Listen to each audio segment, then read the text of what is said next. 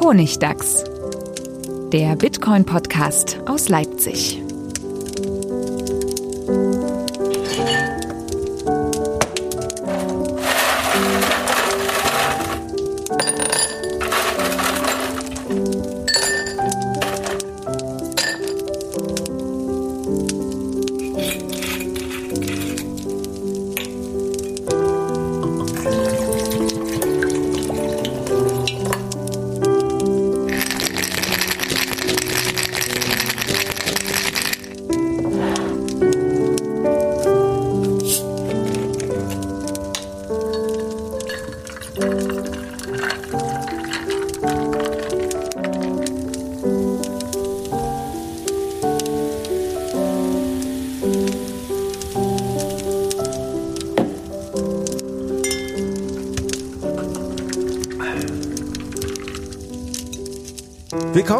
Zum Honigdachs, Folge 93, die erste im neuen Jahr. Hallo Stefan. Hallo Friedemann. Wir sind zu zweit. für die, wir sind zu zweit, ja. Und für die, äh, für die Nachwelt ist es 2024.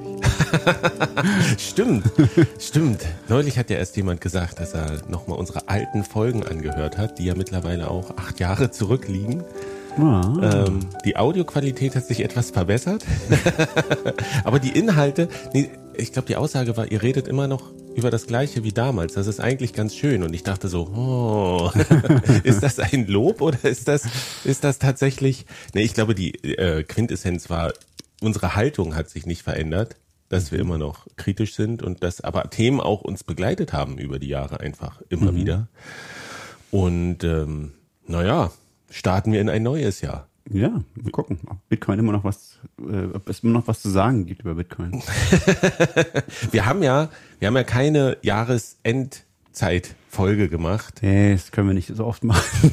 Also wer, wer das möchte, ne, der kann sich ja nochmal die vom letzten Jahr anhören.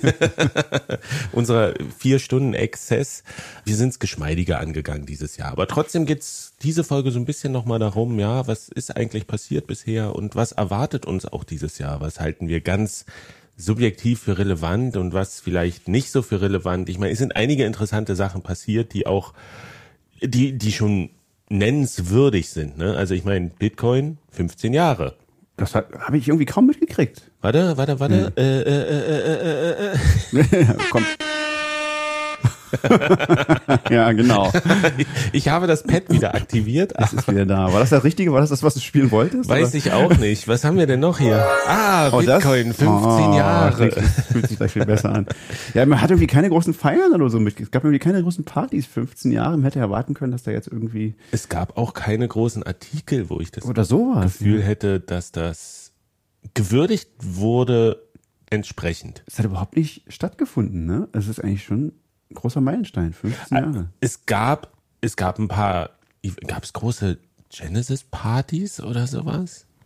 Nicht, dass ich mitbekommen hätte. Ich meine, alle warten wahrscheinlich auf das Halvening, was jetzt demnächst kommt. Ähm, aber Nee, alle haben auf den ETF. Oder der ETF, ETF war das, über, der hat es irgendwie verdrängt. Der hat das letzte halbe Jahr, hat der alle Themen irgendwie überlagert gefühlt oder zumindest das letzte Vierteljahr.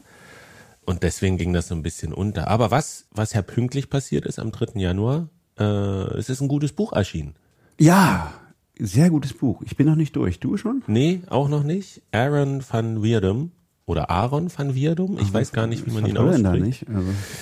Mein Holländisch bin ich nicht so fließend. Ähm, Kann mal jemand äh, uns ein, eine Sprachnachricht hinterlassen, in der er uns schreibt, wie man das ausspricht, Aaron von Wirdum?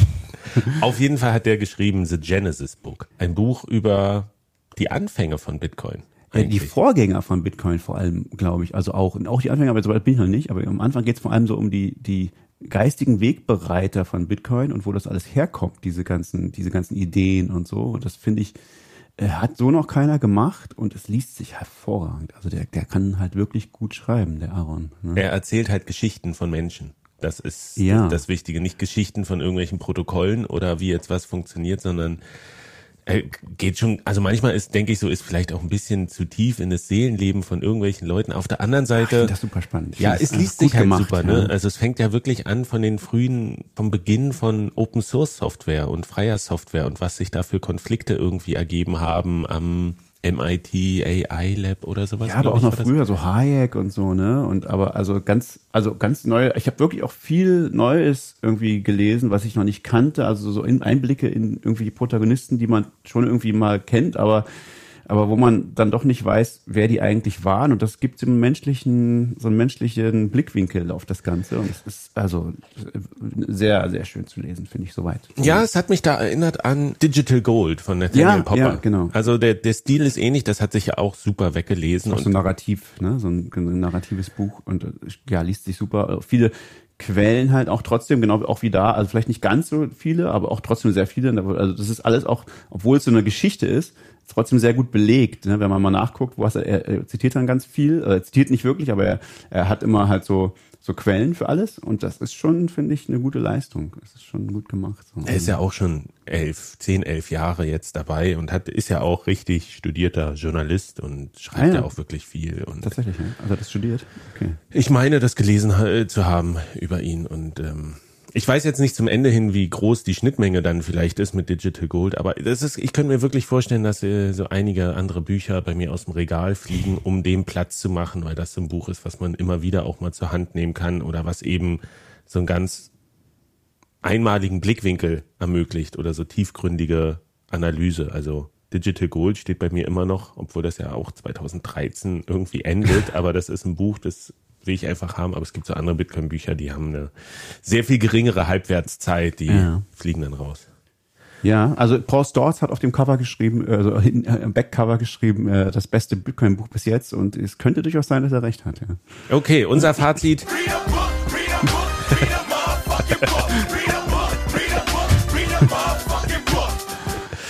Kann man wirklich lesen und äh, da sind wir eigentlich auch schon bei dem Thema. Hast du gute Neujahrsvorsätze im Bitcoin-Bereich? Weil meiner ist, einer meiner ist zum Beispiel noch viel mehr Bücher zu lesen.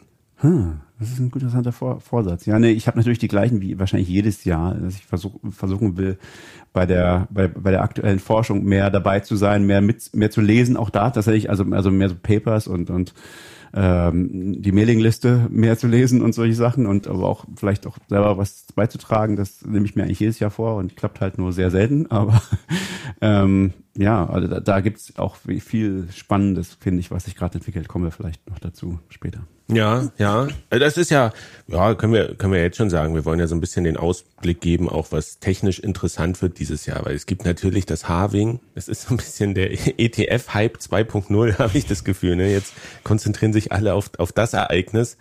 Aber es gibt eigentlich so, also was. Das heißt übrigens Halvening. Halvening. Ja, es gibt, äh, es gibt da ist diesen Streit schon lange. Es ist wie Wörter und Worte, ne? Ich glaube, es ah, gibt ja. da unterschiedliche Konnotationen. Das eine ist halt, mhm. halt, wenn du das Happening mit drin haben willst, mhm. dann ist es Happening, aber ich glaube, der reine Prozess an sich technisch ist das Having, oder? Ja, es hat halt so eine, so eine Meme-Konnotation, ne? Es ist halt auch so, das ist wo, also wie wurde es zuerst genannt und so. Es gibt dann halt Leute, die graben dann irgendwelche Threads auf Bitcoin Talk aus und sagen, ja, es hieß aber im Halvening oder Herrlich. also keine Ahnung. ja, man kann das, glaube ich, machen, wie man möchte, aber also ich nenne es gerne Halvening. Die Nerdigkeit ist da. Auf jeden Fall, wir waren bei Bitcoin ist 15 Jahre alt und dass es eigentlich so bisschen vorbeiging an, an der Öffentlichkeit. Ich hatte auch versucht, so irgendwie nochmal einen Artikel vielleicht äh, zu verkaufen dazu, dass man das ja dann nochmal anders be betrachten könnte, aber da gab es auch Kein Interesse. wenig Interesse und ja. dann dachte ich auch so, ja, ich bin so ein bisschen auch also über die Jahre, ne, ich bin es jetzt leid, den Leuten hinterher zu rennen, die es nicht machen wollen irgendwie. ne? Also das habe ich gelernt, auch in anderen Kontexten, ne? wenn Leute einfach was nicht wollen, dann kannst du noch so versuchen und deine Energie darauf konzentrieren. Du wirst irgendwie wenig erreichen und dann ist es immer sinnvoller zu sagen, ich suche mir Projekte, wo ich irgendwie der Einsatz der Energie eine gute, ein gutes Ergebnis auch erzeugt, ne? Sonst wirst du einfach unglücklich. Ja, ich meine, das ist ja das, was wir vielleicht alle äh, als, als Bitcoiner irgendwann gemerkt haben, dass man am Anfang alle überzeugen will und allen sagt, ja, hier guck dir mal Bitcoin an, das ist total spannend. Und die meisten Leute sagen halt so, ja, nicht so für mich. Und übrigens, ruf mich nie wieder an. Genau. Und dann lässt man das irgendwann sein. Ja, ja. Nee, aber interessanterweise habe ich auch von vielen Leuten gehört, die so gesagt haben, ah, im neuen Jahr wollen sie zum Beispiel nicht mehr so auf Bitcoin-Konferenzen abhängen, Aha, aha, sondern lieber zu anderen Events gehen, wo sie halt Leute erreichen. Also es ist zwar ganz nett mit Bitcoinern, ne? Du hast irgendwie dein Social Event und tauscht dich aus, aber sie irgendwie haben sie das Gefühl, die der die Wirksamkeit ist halt auch limitiert in einem in einem gewissen Maße. Ich meine, abgesehen davon, dass die große äh, größte deutschsprachige da mit der BTC äh, 24 jetzt auch ausfällt, gibt ja noch andere kleine Events, aber die wollen halt zu verschiedenen Veranstaltungen hingehen, die auch in diesem Kontext irgendwie da Schnittmengen haben, aber eben mit in Anführungsstrichen normalen Leuten nochmal reden, um sozusagen, ja, das ist ja, ja, irgendwann ist es auch langweilig, immer nur mit, mit Bitcoin über Bitcoinern zu reden und sich gegenseitig zu feiern. So, kann man mal machen, macht auch Spaß. Ja. Aber irgendwann ähm, ist die Luft da raus. Und ähm, da gab es jetzt auch zum Beispiel kleiner Rückblick am Wochenende. Gab es das erste Event in Berlin, das Future for Money Festival oder so. Ich kann mir den Namen nicht merken, weil ich immer auf Magic Future Money zurückfalle geistig. Das war so, das war auch so eine Veranstaltung, ein bisschen kuriose Hintergrundgeschichte. Also so ein kleines Festival im Festsaal Kreuzberg, wo es um Nachhaltigkeit ging und wie man Geldanlage für die Zukunft ordentlich macht. Und da gab es dann, glaube ich, auch der ähm, Philipp von Bitcoin for Good, der auch letztes Jahr hier im Podcast war über Bitcoin und NGOs. Der sollte da mit auf dem Podium sitzen, so Bitcoin als Thema und irgendwann ist er aber auch wieder rausgeflogen, weil es thematisch ein bisschen zu, ah, ich weiß nicht die genauen Gründe und sowas, will da auch nicht spekulieren, aber irgendwie fanden sie Bitcoin dann nicht mehr auf der Bühne so als Thema, was vielleicht Aussteller anzieht und zahlendes Publikum. Und ich hätte dann zum Beispiel auch gesagt, ne, aus dieser Idee heraus, dass ich sage, ja, das ist die Energie nicht wert, wenn sie nicht wollen, wollen sie nicht, hätte ich gesagt, ja, macht doch euren Kram, mach ich was anderes, ne? Und ich fand das aber sehr bewundernswert, dass er gesagt hat, ja, dann äh, miete ich halt einen Stand. Ne? und die Quintessenz war, das war der größte Stand auf dieser gesamten, auf dem Festival. Und da hat sich auch so ein kleiner Nukleus drum gebildet, dass ganz viele aus der Bitcoin-Community gesagt haben, ja, okay, ich helfe damit und damit und dies und das und jenes und dann machen wir da halt so ein außen so einen Stand und wer will, der kann dann halt kommen und darüber informieren wir und dann hatte er wirklich den am Ende den größten Stand, da war noch so ja so Anlageberater für nachhaltige Vermögensverwaltung und Versicherungen und so ein bisschen, ich glaube Fridays for Future hatte auch einen kleinen Stand und es waren immer so Tische, da saßen dann so ein, zwei Leute mit ihrem Material und das war so schon überschaubar. Das ist keine Riesenlocation. Das Bitcoin-Ding hat einfach fünf Tische. Da war ein Flipper, der mit Lightning funktioniert hat. Cool. Da war äh, die Bierzapfanlage, wo man für 37 Und Cent hier geht's ja nicht mehr. Nee, und da war alles voller Bücher und eine riesen äh, Bildschirm mit so Präsentation und am Ende hat noch DJ Rutzoll natürlich aufgelegt, da war eine Anlage und da war halt irgendwie immer Stimmung, da hingen so 20 Leute permanent rum und es war so, da war einfach so gute Laune, ne? Und das und die Leute kamen dann auch und man konnte gut äh, mit denen reden und es war so ein halbes Meetup da und auf die Berliner Bitcoin-Szene ist einfach Verlass. Ja. es, ja, es war einfach bunt und Familien waren dann da und die haben, das, das hat das, ich will jetzt nicht sagen gerettet, ich, es war nicht so die pralle Veranstaltung, ne, das, ich glaube, der Verkauf lief nicht so gut. Und inhaltlich war es auch so, ich habe mir einen Talk angeguckt, wo ich dachte, hu, das ist so ein bisschen, ja, ist zwar nett, wir reden über Probleme und wir müssen es anders machen, aber so die konkreten Lösungsansätze, naja, egal. Aber das war auf jeden Fall ein ganz tolles Event, wo das dann doch funktioniert hat, ne? in eine andere Bubble reinzugehen quasi. Und Und die zu übernehmen. ich, es war, es war nicht so, dass man sagt, so Bitcoin in your face, ne? Es Ach war so. schon relativ zurückhaltend, ne? Aber es sind sehr viele Leute gekommen, mit denen man mal so reden konnte, die absolut keine Ahnung hatten davon. Okay, also du meinst auch, dass es schon Leute, die äh, da, da hingekommen sind, die jetzt nicht nur wegen Bitcoin da waren, sondern die dann gedacht haben, oh, das ist ja spannend, was ist denn dieses Bitcoin hier? Genau, ja, ich habe auch mit einem geredet, der auch äh, auch sehr zurückhaltend war. Ne? Ich habe auch gesagt, hier, wir können mal eine Wallet installieren oder sowas. Das war ihm alles noch nichts. Und ähm, aber grundsätzlich waren die Leute schon interessiert. Auch wenn du auch auf interessante Persönlichkeiten gestoßen bist, ne? Dann waren da Leute, die, die hatten das Magic Future Money Buch zum Beispiel in der Hand. Habe ich auch gesagt, ja, gibt's hier und dann nimm doch hier noch so einen Aufkleber mit, weil da steht die Adresse drauf, wenn du noch auf die Webseite dich informieren willst.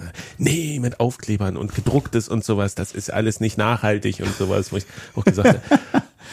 Also so, ja, schon zu krass an, für, für mein Empfinden, aber es gibt halt Leute, ne, ich kenne auch Leute, die haben gesagt, ich hole mir keinen Tannenbaum, weil die Ökobilanz ist nicht gut davon oder so. Das muss jeder für sich selber entscheiden, aber dachte ich so, naja, dann guck dir das E-Book an, das ist, kriegst du auch kostenlos und so. Also das war schon wirklich so, da sind Welten aufeinander getroffen, aber es hat funktioniert auf eine gewisse Art und Weise und das war, das war sehr schön, aber exemplarisches Beispiel ist eben, dass beim Abbau dann DJ Rootsol da mit seiner äh, Bitcoin-Musik und den Videos und sowas schön lief draußen mit einer fetten Anlage und dann kamen sie aber von drinnen und haben gesagt, könnt ihr ein bisschen leiser machen, der Liedermacher auf der Bühne ist nicht zu hören. und das ist so ein bisschen exemplarisch, aber es war eine sehr schöne Veranstaltung und ähm, ein schönes Beispiel dafür, dass es sich lohnt, vielleicht doch nochmal den extra Schritt zu machen und nicht zu sagen, okay, sie haben keinen Bock auf mich und dann habe ich halt auch keinen Bock auf sie. Das hat mich eines Besseren gelehrt, ne? Mhm, mh, mh.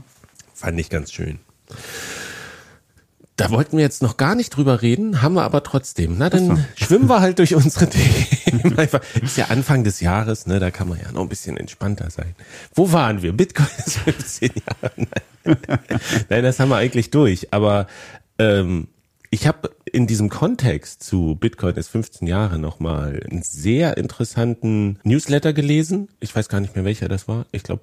Ellen Markets, ist das richtig? Ja, ja, Ellen Markets. Wo ich auch dachte, auch Thema Perspektivwechsel nochmal, dass das vielleicht ganz interessant ist.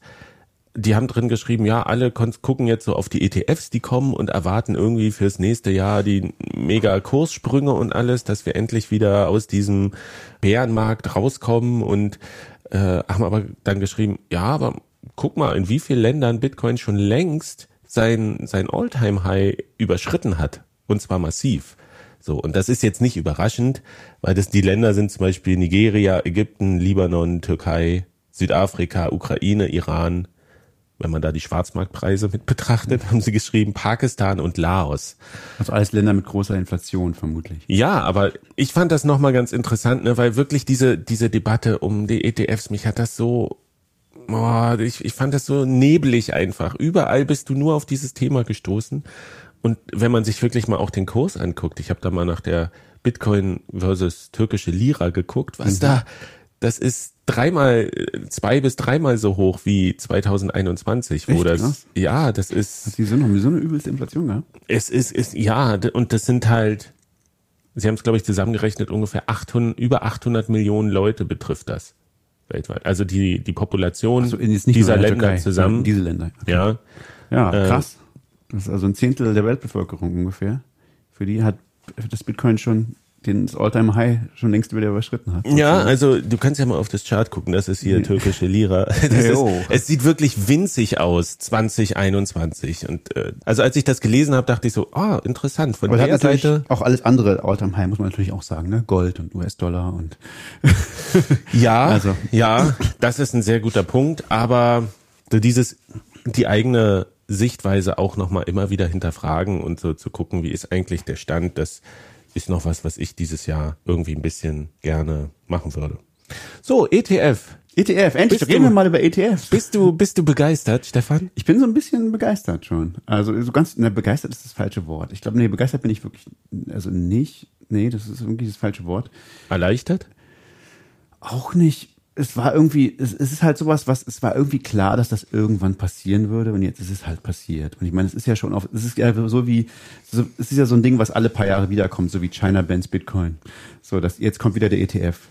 Und das ist ja auch schon ganz oft passiert, dass der ETF gekommen ist. Also erstmal kam irgendwie Futures, dann kam der Futures ETF, jetzt kommt der richtige ETF. Also dann kam, zwischendurch kamen auch so e, Art ETFs, ETPs und so in, in Deutschland oder in Europa.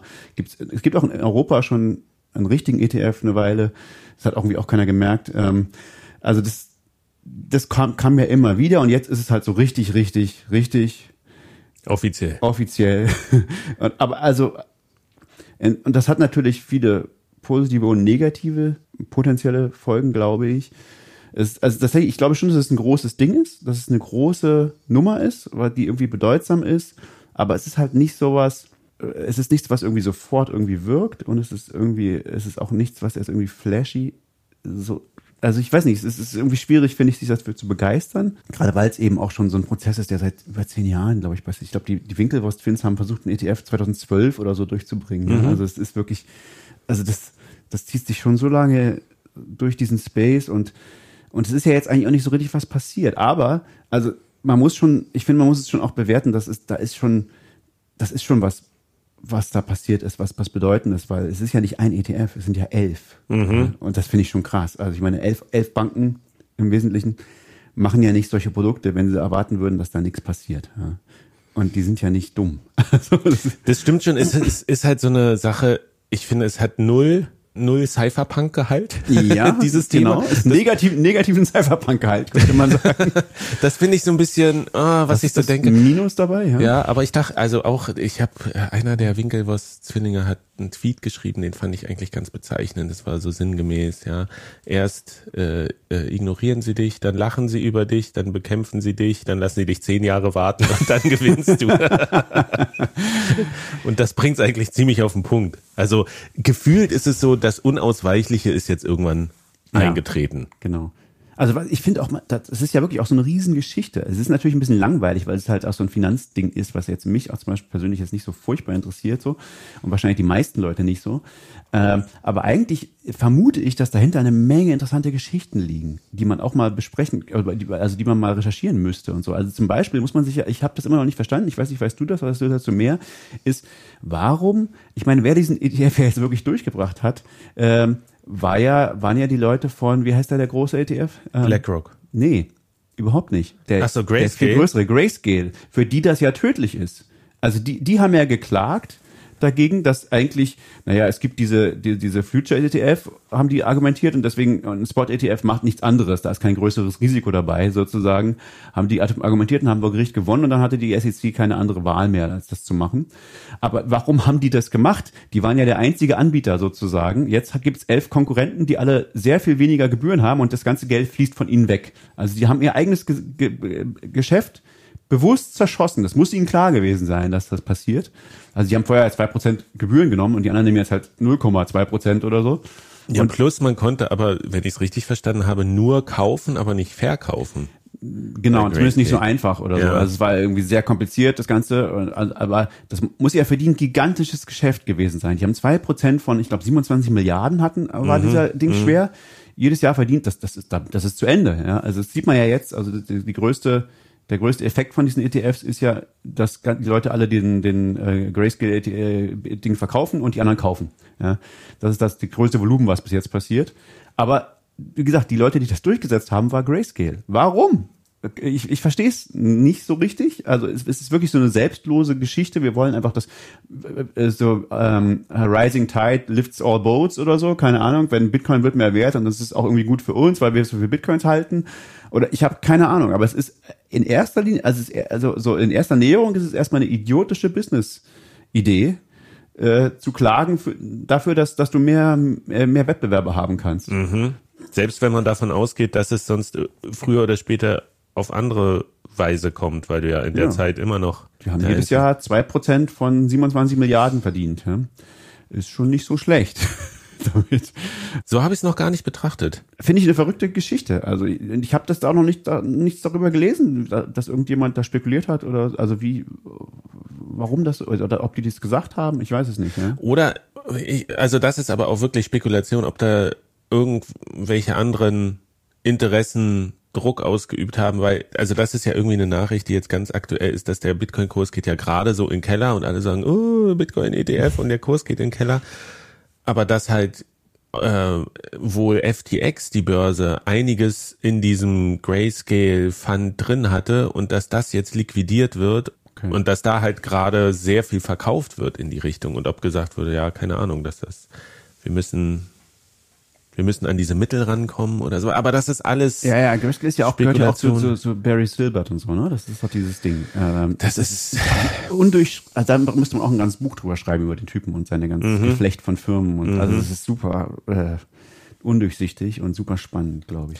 Es ist ja, also wir sind ja wirklich keine Finanzexperten und wer sich für dieses ETF-Thema und die Konsequenzen daraus und wie sich der Preis entwickelt und was das alles bedeutet, tatsächlich interessiert. Ich fand die Folge von Bitcoin Fiat und Rock'n'Roll, die aktuelle, sehr hilfreich, die ich auch verlinken werde. Ja, das sind ja da Banker. Die kennen sich ja aus mit sowas, ne? Ja, und zu Gast ist äh, hier Holger Rom aus ah, okay. äh, München vom Blockchain Center und Sven Hildebrand von der Börse Stuttgart oder sowas. Und okay. das war, ähm, ich, ich fand das sehr gehaltvoll, das Gespräch. Muss ich mal hören, ähm, tatsächlich. Ja, unterhaltsam, kurzweilig und äh, da habe ich zum Beispiel viel gelernt, auch nochmal über die Unterschiede zwischen e ETF und ETP, was wir hier in Deutschland haben und sowas. Ähm, ähm, deswegen würde ich da jetzt gar nicht so sehr drauf eingehen, aber es gibt ja trotzdem einige interessante Konsequenzen finde ich, die sich auch ergeben, dass wir jetzt diesen ETF haben. Zum Beispiel meine persönliche Wahrnehmung ist, auch wenn man sagt, ja, Bitcoin gibt es jetzt 15 Jahre, man kann auch mal gucken, welche Narrative stimmen denn noch und was ist vielleicht gar nicht mehr so.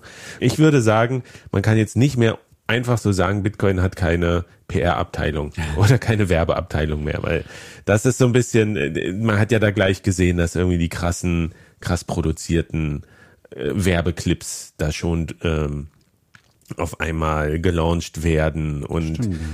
das ist ja der Punkt, es geht ja jetzt gerade erst los. Ne? Also einige im, Bitcoin-Space haben ja gesagt, ja, sobald der, sobald der da ist, der ETF, sehen wir die God-Candle nach oben und der Preis spiked ohne Ende. Und das wird eben auch in diesem anderen Podcast sehr gut erklärt, dass eigentlich alle, die irgendwie was mit Bitcoin zu tun haben wollten, auch als institutionelle Investoren, das schon irgendwie über andere Wege konnten, ob sie jetzt da MicroStrategy-Aktien hatten oder Grayscale oder dies, den, das. Den Bito ETF oder was auch immer. Ne? Also ja. Es gab ja eine Menge. Und eine das, Menge Vehicles schon. Dass es jetzt eher darum geht, den Leuten, die noch gar keine Ahnung davon haben, das erstmal näher zu bringen und denen, denen das zu vermarkten und dass da einfach Unsummen jetzt in diese, äh, in diese Vermarktung von diesen ETFs, die ja zu Spottgebühren irgendwie angeboten werden, dass da Volumen entsteht und sowas und ähm, ich bin gespannt auf den Super Bowl. Ja, auf die auf die teuersten Werbungen im Super Bowl. Ob sie sich die leisten können, wer weiß. Wer da alles da ist, ne? Mal gucken. Also wenn er hätte mir eher gedacht, meine vorher hätte ja, ich weiß gar nicht, ob GBTC, die, ob, ob die über Werbung machen durften, ob die Werbung gemacht haben, ich weiß es nicht. Äh, Grayscale. Aber es gab ja Coinbase oder sowas. Hat Coinbase hat, auch, FTX, auch, die haben ja auch gemacht, ja, Werbung gemacht. Also, aber das ist so ein, so ein Punkt, wo ich sage, ja, prinzipiell hat Bitcoin keine offizielle Marketingabteilung, aber jetzt hat's hat's mindestens elf.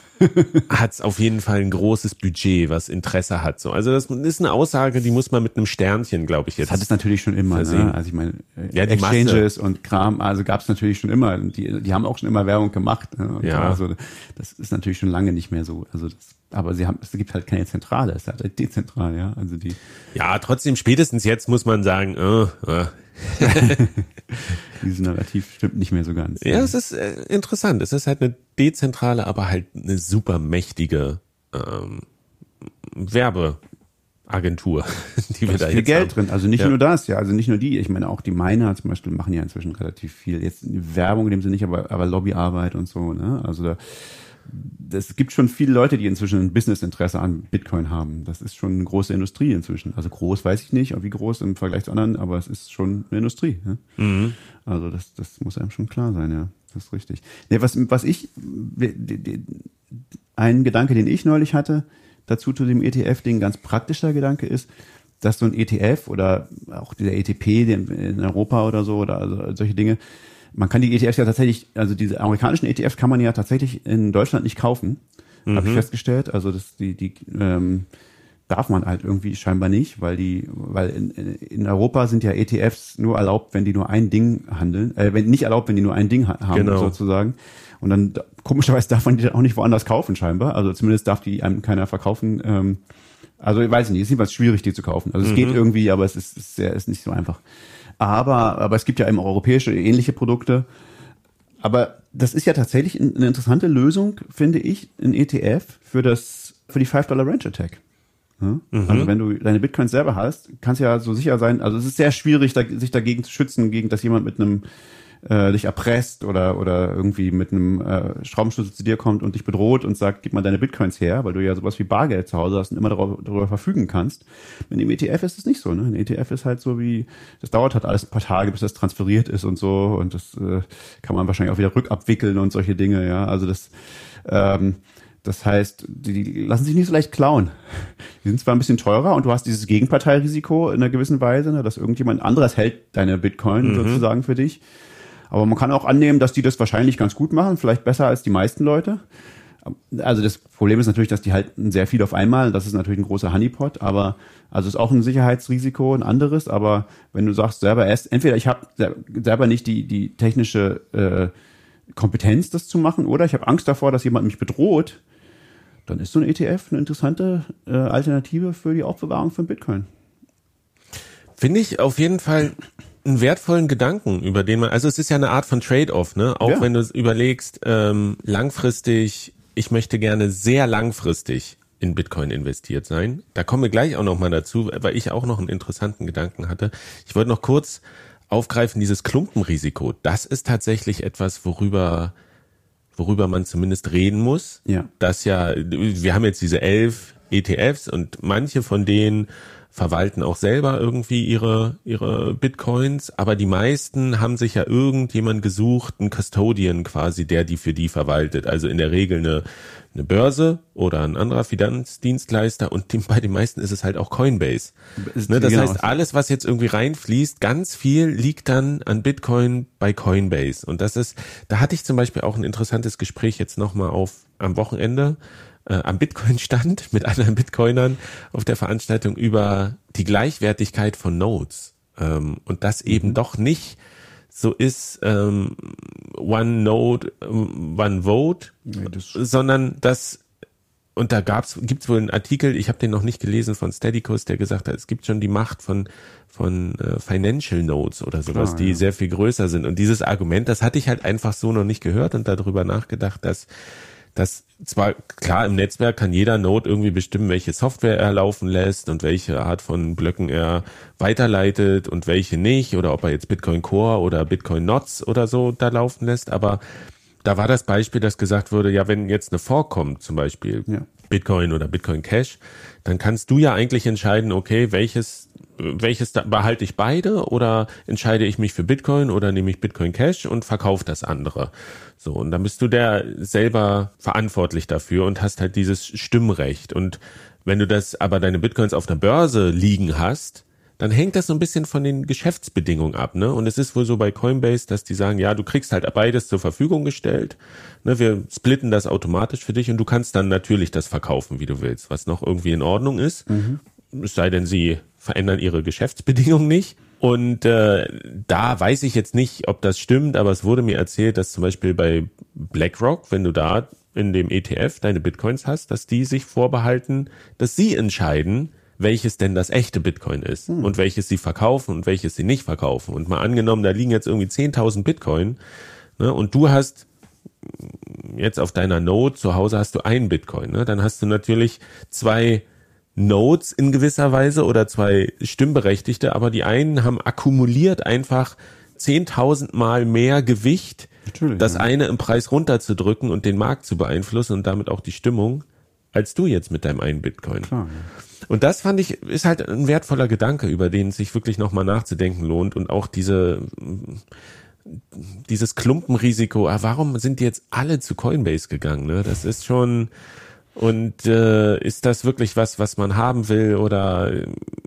ist uns das egal oder sowas? Aber das ist, äh, ist schon. Ja, das ist vielleicht eine neue Art von, also was, was vielleicht vorher nicht so eine große Rolle gespielt hat, aber diese, dass man die Dezentralisierung anstreben sollte, vielleicht auch in, in in dem in der Custodian in dem Custodianship ne? Also das ja. heißt okay also sollte jetzt nicht alles bei Coinbase liegen. Also es könnte es gibt ja noch andere. Es gibt ja auch Bitgo der das dieses zum Beispiel für den ETP in, in in Deutschland verwalten und so. Und es gibt schon ein paar paar Mitbewerber so aber ja es ist, es ist schon eine Art von Risiko wenn jetzt einer alles hält von so also einen Riesenbetrag hält ne? Weil er dann irgendwie schon auch eine ähm, eine, eine gewisse Macht das ist nicht so klar, was das für eine Macht ist, aber irgendwie eine gewisse Macht über, über Bitcoin erhält. Ne? Das ist ja dieses, dieses große, ein großes Thema, ja. Also können wir auch mal eine ganze Folge Ja, aber ich meine, die sind doch in den USA reguliert, ne?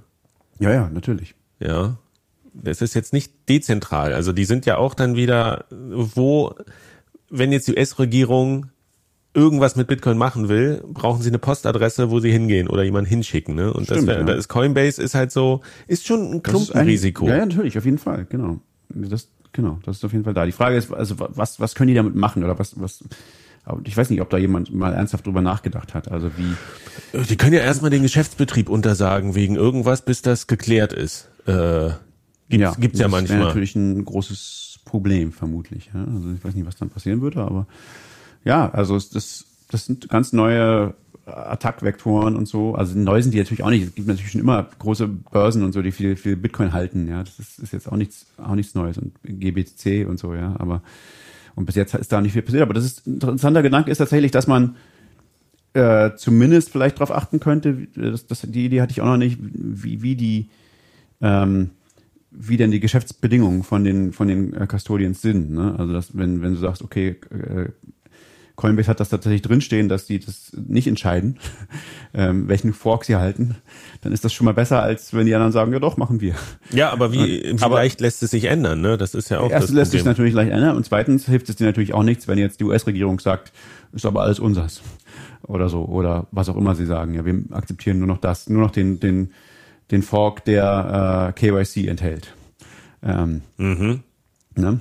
Das ähm, sind interessante Risiken, über die man anfangen muss nachzudenken vielleicht. Ja, und eben auch, ob die Community als solches das auf dem Schirm haben muss und dann eben durch Penetranz und immer wieder, ne, also wie heißt er, Brian Armstrong, der Typi von Coinbase? Der von Coinbase, ja. Genau, das, der hat ja auch ewig immer nur über Krypto geredet und ja, sowas. Und die Leute haben Bitcoin immer fünf Jahre lang nicht in den Mund genommen. Genau, genau. Und dass man dann auch sagt, so, so wie ja auch die, die Leute penetrant bei Börsen gewesen sind und sagen, when Lightning, when Segwit und sowas, ne, dass mhm. man sagt so, ähm, du musst dir deines Klumpenrisikos bewusst sein, irgendwie. Ich meine, die Miner als, als so diese 51% Dominance mal erreicht wurde im Mining, dass bestimmte Pools auf einmal so groß wurden, dass man gesagt hat, oh, das ist jetzt die Dezentralität, dann haben die es geschafft, irgendwie selber sich so zurückzuschrauben, dass das wieder einigermaßen vertretbar war. Ja, und das wäre eigentlich sehr Und vielleicht ist ja Grayscale auch in dem Sinne, dass sie auch gesagt haben, wir sind hier selber ein Klumpenrisiko. Vielleicht. Es hilft dem gesamten System,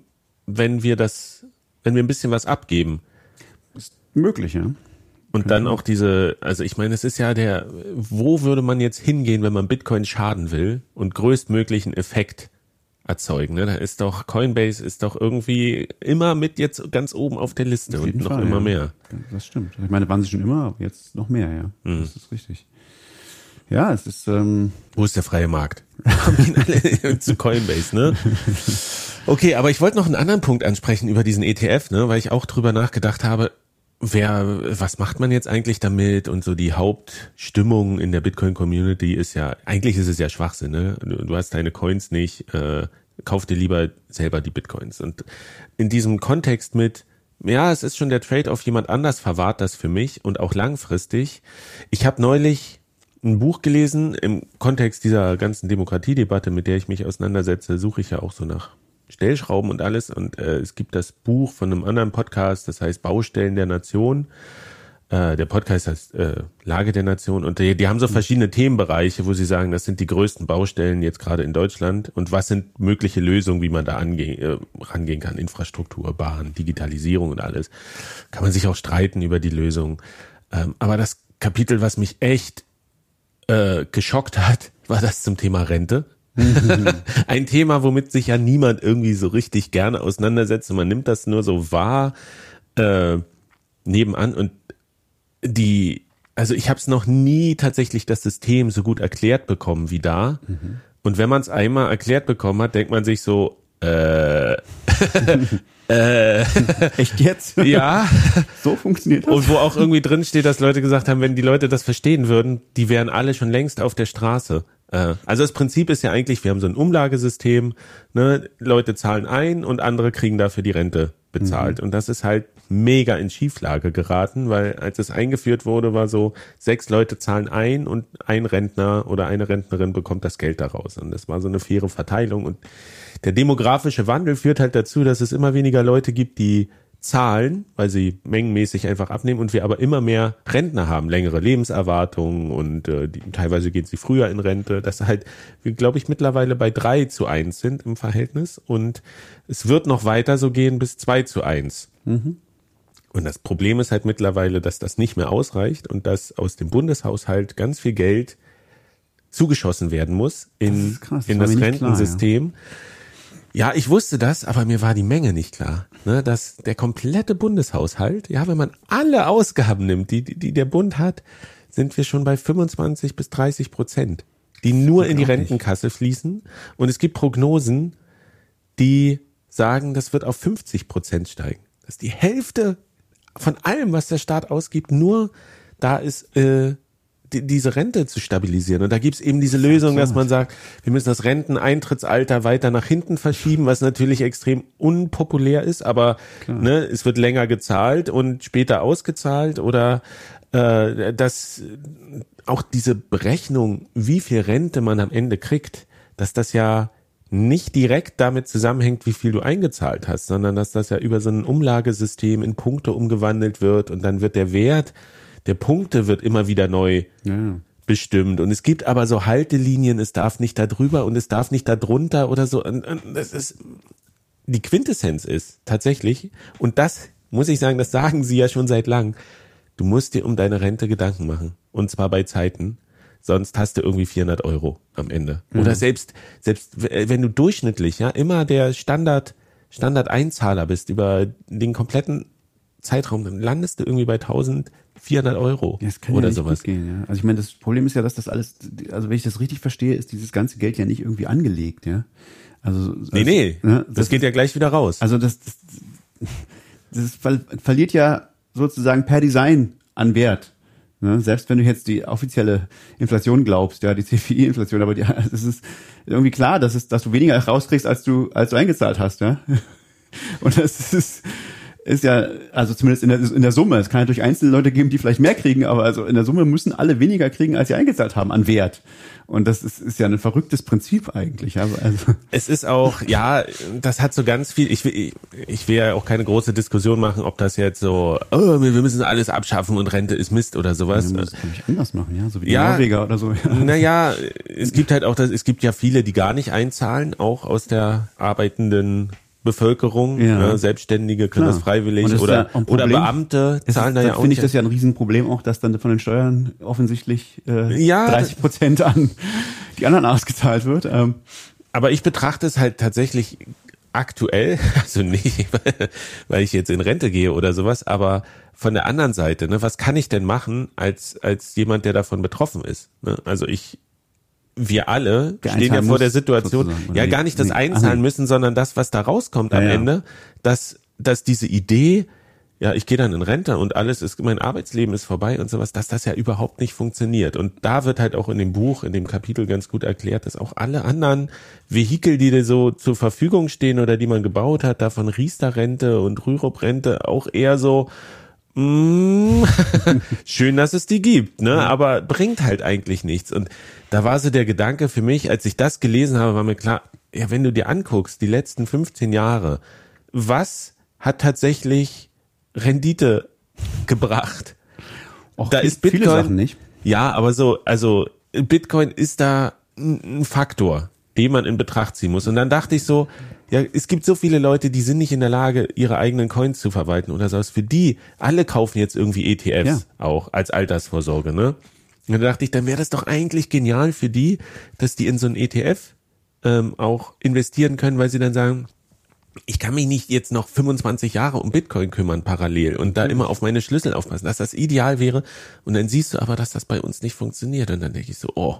Wieso funktioniert das bei uns nicht? Na, weil du es nicht kaufen darfst. Ach so, aber du kannst einen ETF kaufen oder du kannst den, du kannst den ETF aus äh, Guernsey oder so, keine Ahnung. Also britischen ETF kannst du auch kaufen und du kannst den deutschen ETP kaufen, der eigentlich genau das gleiche macht. Ja, aber ähm, trotzdem ist es so ein bisschen nochmal umständlicher und ja, die Wege. Und ist auch kompliziert, ja. Tatsächlich, ich habe ja auch über die Jahre, ich bin ja jetzt auch, ich hatte jetzt auch zehn Jahre The Correspondent Jubiläum Anfang des Jahres. Hm, und über die Jahre habe ich ja auch, danke, äh, über die Jahre habe ich auch immer mit Leuten geredet und gesagt, ja, hier, äh, mach ein bisschen Bitcoin oder sowas und dann, wenn du mal eine Investition hast oder sowas, dann nutzt das dafür oder du musst einen Kredit abzahlen, nutzt das dafür. Und das hat mich so zum Nachdenken gebracht, dass ich sage, ich mach das als Altersvorsorge. Du musst, ja. du musst das als Faktor für die Altersvorsorge, musst du das in Betracht ziehen.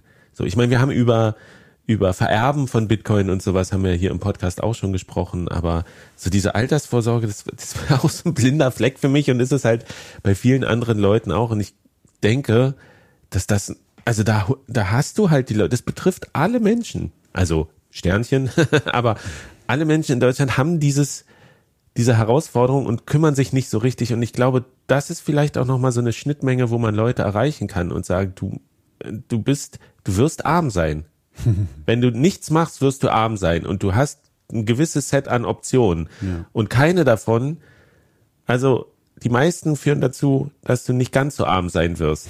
Aber wenn du deinen Lebensstandard wirklich erhalten willst und kann ja noch Krisen kommen und Inflation und alles, dann muss man zumindest mal sich ernsthaft mit Bitcoin auseinandersetzen. Ob man das jetzt kauft Ob oder nicht. muss, weiß ich nicht. Also äh, glaube ich tatsächlich nicht. Also es gibt viele Alternativen. Du kannst einen ETF einfach einen breiten äh, Indexfonds kaufen, der Aktien äh, enthält. Die hat die letzten 150 Jahre mit im Schnitt 7, 8, 9 Prozent performt.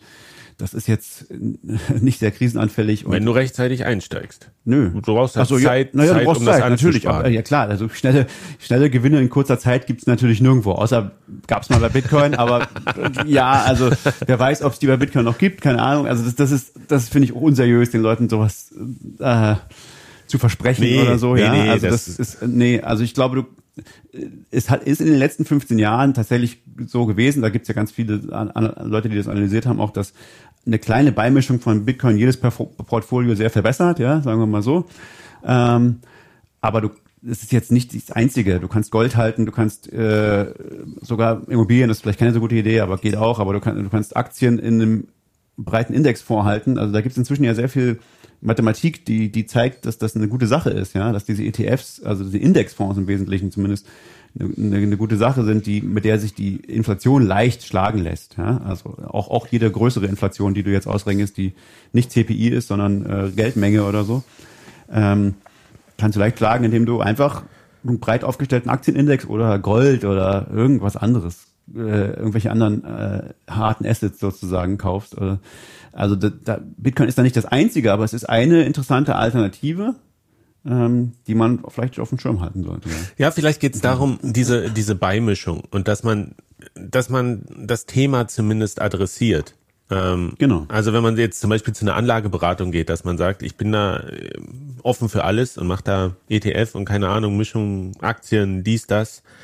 Oder dass man sagt, ich ein Teil davon ist vielleicht auch das, was man jetzt haben will. Und da ist ja auch diese ETFs, das ist schon dieses Prädikat jetzt, diese, das ja. darf man nicht unterschätzen, was da in den USA passiert ist. Dass das, dass da, dass es immer besser ist, die eigenen Bitcoins zu halten, na klar, aber dass das, dass das so einen offiziellen Status jetzt erreicht hat, das ist schon ein großes Ding. Ich glaube auch, dass es eine große Langzeitwirkung haben wird für die Adaption als als An Anlage in der Masse. Ne? Also dass das das Ganze einfach viel salonfähiger macht, viel einfacher und viel eher sozusagen auch so typischen Anlageberatern und so das ermöglicht zu sagen, ja, ja, ist zwar risikoreich, aber mach mal fünf Prozent. Ja, das hat nicht geschadet die letzten 15 Jahre. Wird auch jetzt vermutlich nicht schaden. Ja. Ähm, und, und das ist, äh, ist, so ein langsames, schleichendes Ding. Das ist jetzt wird nicht die God-Candle rauskommen, aber das ist vielleicht auch gut so, ja. Es ist, vielleicht ist ein Effekt davon, dass es die Volatilität, Volatilität von Bitcoin auf Dauer ein bisschen dämpft, ja. Es wird nicht, also es gibt gute Gründe, warum man sagen kann, dass diese Volatilität nie weggehen wird und auch nie, niemals selbst so gut sein wird wie bei Gold, ja aber sie ist schon noch sehr viel krasser und vielleicht äh, geht das in die richtige Richtung, dass, dass damit Bitcoin mehr in, in Richtung von einem Geld geht, wenn, wenn sozusagen die Volatilität auch auch davon weggeht. Und das könnte passieren, wenn mehr Leute das als äh, Anlage haben, denke ich. Mhm.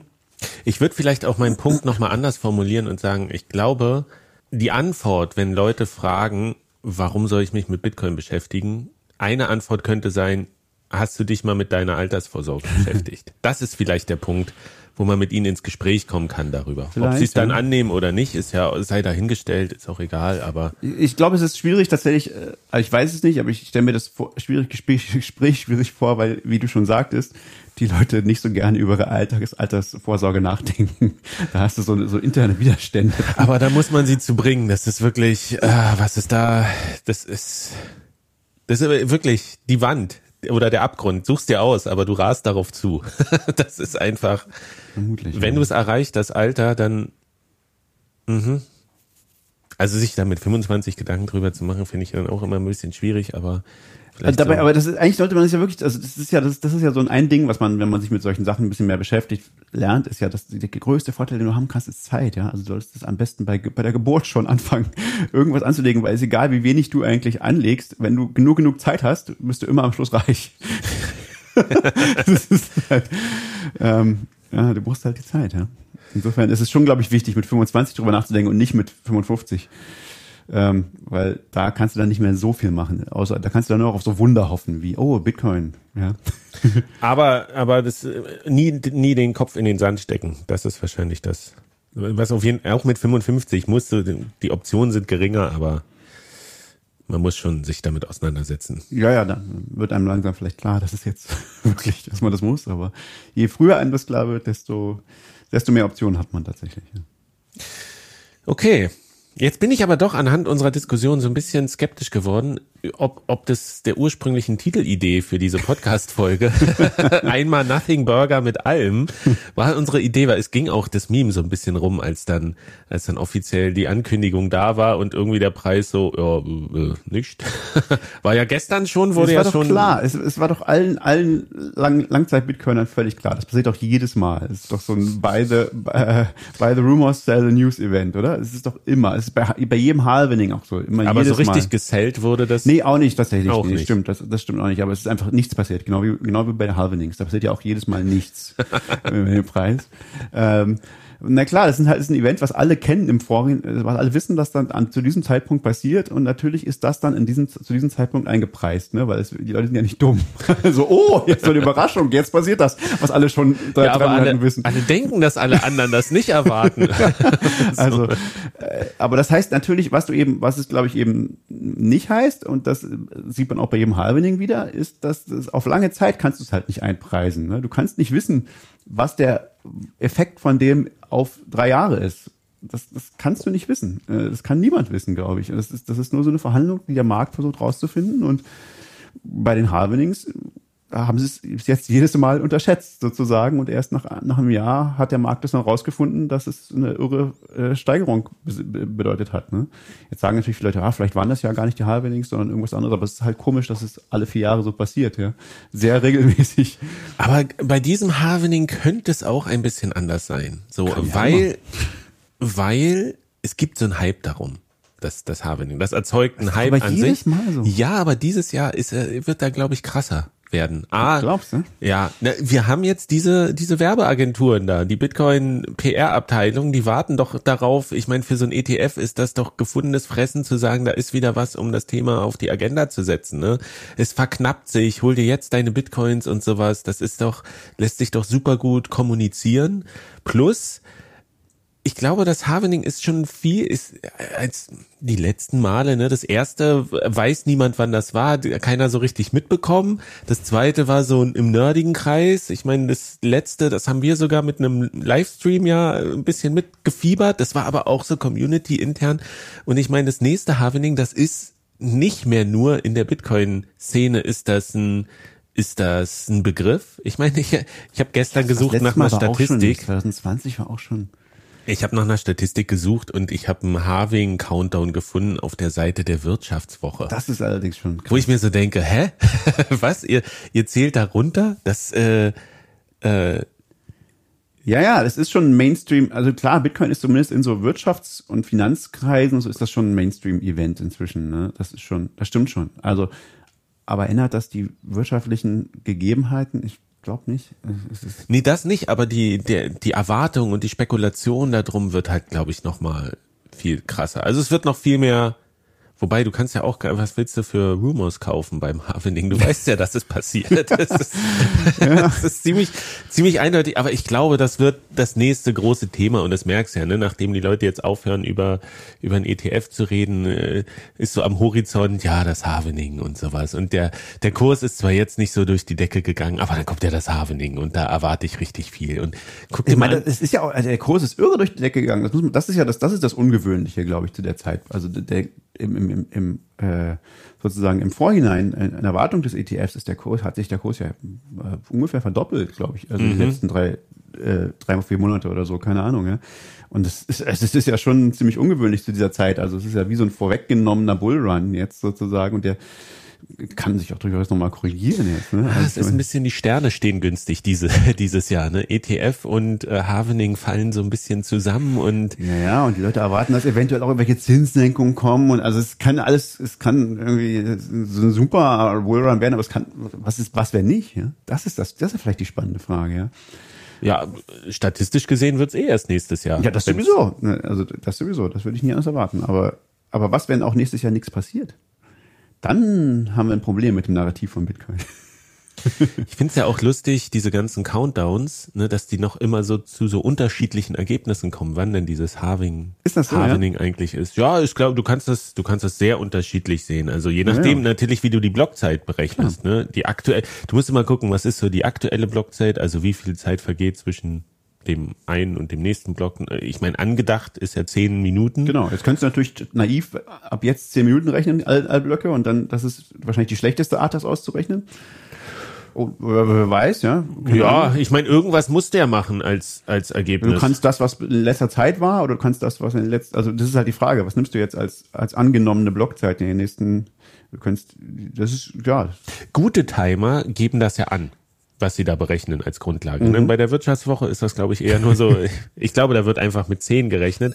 Aber ich habe zum Beispiel, das fand ich auch ein bisschen ernüchternd, gestern Abend wollte ich das noch schnell in unser Pad eintragen und habe so äh, auf dem Handy gegoogelt und wusste, es gibt so eine gute Seite, die ich richtig, also für solche Informationen über Blöcke und sowas, die ich, die ich sehr qualitativ finde und, und hilfreich. Und ich bin einfach nicht drauf gekommen, wie sie hieß und mhm. habe dann immer gegoogelt, oh, jetzt hier Bitcoin Clock und Bitblock Clock und Block Clock und sowas. Und ich bin nur im Internet auf irgendwelche Uhren, die man kaufen kann, gestoßen. Und es war so deprimierend. Ich habe es erst heute Morgen, als ich wieder irgendwie an mein, an mein äh, Lesezeichen im Browser gekommen bin, habe ich es wieder gefunden. Aber wenn ihr euch dafür interessiert, ich kann euch sehr empfehlen, timechaincalendar.com. Äh, kennst du die Seite? Ja, der ist sehr hübsch, ja. Ich, ich kenne die, die ist, ist sehr Und die wurde über die Jahre immer weiter ausgebaut. Ah, ja. ne? Da kann man auch wirklich sich Informationen, kann man jeden jeden äh, Blog sich auch noch mal raussuchen, wann der war. Also manchmal muss man ja so irgendwie was noch mal gucken, Mhm. Äh, gibt ja auch so Podcasts, die geben an, welche Blockzeit ist. Ne? Ja. Ne? Und dann kann man hiermit den, die Blockzeit eingeben und rausfinden, wann das war. Und das Schöne ist, man kann da einfach reinklicken. Auch, das, wus das wusste ich auch ganz lange nicht und kann dann auch in die Zukunft Blöcke ah. angeben. Und ich meine, Harving ist ja bei Block äh, 840.000. 840.000. Dann kommt so ein kleiner Wizard, der in die nice. Kugel guckt. Und dann hast du eine Zukunftsschätzung. Und bei 10 Minuten liegen wir da zum Beispiel 22. April aktuell. Ah, und kann man einstellen, wie viel gibt's man. Gibt's uns leider, ja, das ist super. Bei acht Minuten sind wir Anfang April. Ah, ja. Und zwölf Minuten langsam werden wir schon Mai. 10. Mai. Also es ist, nehmt euch noch keinen Urlaub. es ist noch, es ist noch zu weit. Kannst du wirklich Sekunden genau eingeben? Du musst aber selber schätzen, die lassen einem das selber sozusagen. Das ja, es gibt noch eine andere Seite, auf die bin ich dann gestern gestoßen, die ich auch mal empfehlen wollte eigentlich. Die ist ganz toll. Kennst du Clark Moody? Die kenne ich natürlich. Die gibt's wirklich schon seit mindestens 2013. Also die gibt's unglaublich lange schon. Ja. Die, die ist wirklich super. Clark die ist leider nicht so fancy, die ist nicht so schick wie diese andere, aber nee, aber gerade halt deswegen die unglaublich viel Information. Redu reduziert auf das, was einen wirklich interessiert. Ich glaub, die gibt's schon seit 2011 oder sie gibt's. Clark Moody gibt's schon immer. Clark Moody ist auch ein interessanter Typ. Ja, kennst ja? du den? Nee, nee, nee, ich habe aber nur mal geguckt auf auf hier, wer das denn ist und der erste Satz, den er sagt, ist irgendwie als allererstes: Ich liebe Jesus und ich möchte, dass du ihn triffst. Schön. Und ich denke so, ah, ich will das gar nicht bewerten oder sowas, aber es zeigt so die Buntheit der Bitcoin-Community. Der hat auch Fall. irgendwie, der arbeitet jetzt bei CryptoWatch, was ja auch, glaube ich, von Kraken gekauft ah, wurde okay. und sowas. Ist, glaube ich, Luft- und Raumfahrtingenieur oder sowas. Aber ich, es ist schon ein Statement, die Website mhm, mhm, mit, mit diesem Satz zu beginnen. So, aber interessant ist wirklich sein, äh, sein Board, dann sind nämlich, da findet man Informationen, die man sonst auch nicht findet. Ich lasse dich jetzt nicht rausgucken. Wir machen nämlich ein kleines Ratespiel. Okay, okay. Und zwar hat der, also dort findet man zum Beispiel den Durchschnittswert der letzten 1024 Blöcke, glaube ich, wie viel Zeit da im Durchschnitt ungefähr. vergangen ist. 2016 Blöcke. Das ist die letzten zwei Wochen, das ist letzte, das letzte Targeting-Intervall. Genau. Okay. Da sind wir bei 10 Minuten 6 Sekunden. Oh, aktuell. über 10 Minuten. Also, also runtergegangen, die Hash-Rate. Interessant. Scheinbar, ja. Difficulty Change war minus 3,9 Prozent. Wow, krass. Das ist, überrascht mich, dass die noch gerade absteigt. Na, ist doch hier, der ETF ist durch und der, die God Candle kam nicht und jetzt sind alle. Aber dass die Miner da gleich abschalten, also der Preis ist ja nicht gerade niedrig. Also gut, er ist jetzt gerade ein bisschen gefallen, aber interessant. Also. Ja, aber lass mich kurz gucken. Die Sache, die ich dich mal abfragen wollte, nur so ein kleines Schätzspiel. Könnt ihr ja draußen da auch mal mitschätzen. Äh, das fand ich nämlich eine schöne, äh, ein schönes Datum, was man mal besprechen kann. Also, das finde ich, finde ich eine schöne Statistik, die ich sonst nirgendwo gesehen habe. Future Supply, da wird nämlich aufgeführt, wann, zu welchem Zeitpunkt, ähm, wie viel Prozent von Bitcoin im Umlauf sein wird. Mhm. 90 Prozent ist schon gestrichen, da sind wir schon drüber. 95 Prozent? Ja. Wann würdest du erwarten? 95 Prozent? Nach dem nächsten Halb, nee, kurz vor dem nächsten Halving, also so 28. 25. 25. Ach, sind wir schon so weit, okay. Zu Halving, das gibt auch noch was Interessantes. Da, das habe ich mal gelesen und das dachte ich so, das war mir gar nicht klar, dass tatsächlich der Block Reward den du bekommst, immer, warte mal, dem Prozentsatz ja, ja, nee. entspricht, wie viel Bitcoin Noch der Gesamtmenge sind, ja. ausgeschüttet werden. Ja, genau. Also in dem ersten, ja, ja, genau. Also im ersten, in den ersten sozusagen vier Jahren, was nicht gestimmt hat, aber die, also die im erste ersten, Epoche. In der ersten Epoche wurden insgesamt 50 Prozent der, der Dinge ausgeschüttet und, und, und damals waren es 50 Bitcoin. Ne? Genau. Und jetzt sozusagen, in diesem wurden noch sechs, sechseinhalb ausgeschüttet Prozent, der, Prozent äh, 6,25 ja. ausgeschaltet und, und, und der Reward war 6,25 Bitcoin, genau. Und im nächsten werden nur noch 3,125 oder was? Nee, das, ja. ja, ja, aber das, das fand ich total interessant. Als ich das gesehen habe, ja, dachte ich so, oh, aha. Habe ich auch erst seit von einem Jahr oder so mal irgendwo gesehen. Das ist eine interessante, das ist eigentlich ein sehr, sehr gutes ähm, also Eselsbrücke. Eselsbrücke, genau, ja. Deswegen hätte ich gedacht, dass eigentlich, also zum Halbelegen bleiben noch genau 6,2 so viel bleiben noch übrig. Ne? Also wenn das Halvening ist, dann sind noch, sind noch 6,25 auszuschütten. Ähm, genau, genau. Ja. Aber ich gehe jetzt nicht alle durch hier. Du kannst ja noch gucken, äh, 99% Supply. Ähm, das ist übrigens ein Datum, wo ich noch zuversichtlich bin, dass wir das erleben werden. 99 Prozent? Ja.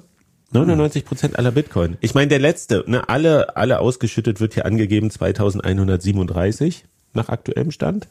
Und 99 Prozent sind wir aber im Jahr 2034. Oh. Also in neun Jahren.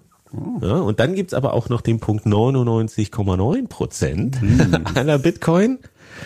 Schon ein bisschen länger. Und dann gibt's noch, und das würde ich dich jetzt mal fragen, als Schätzfrage, wann würdest du denken, wird der letzte komplette Bitcoin ausgegeben? Ich verstehe die Frage nicht. Also was, wann wird der letzte komplette? Also ein ganzer Bitcoin als ein Mining Reward ja. oder was? Ja.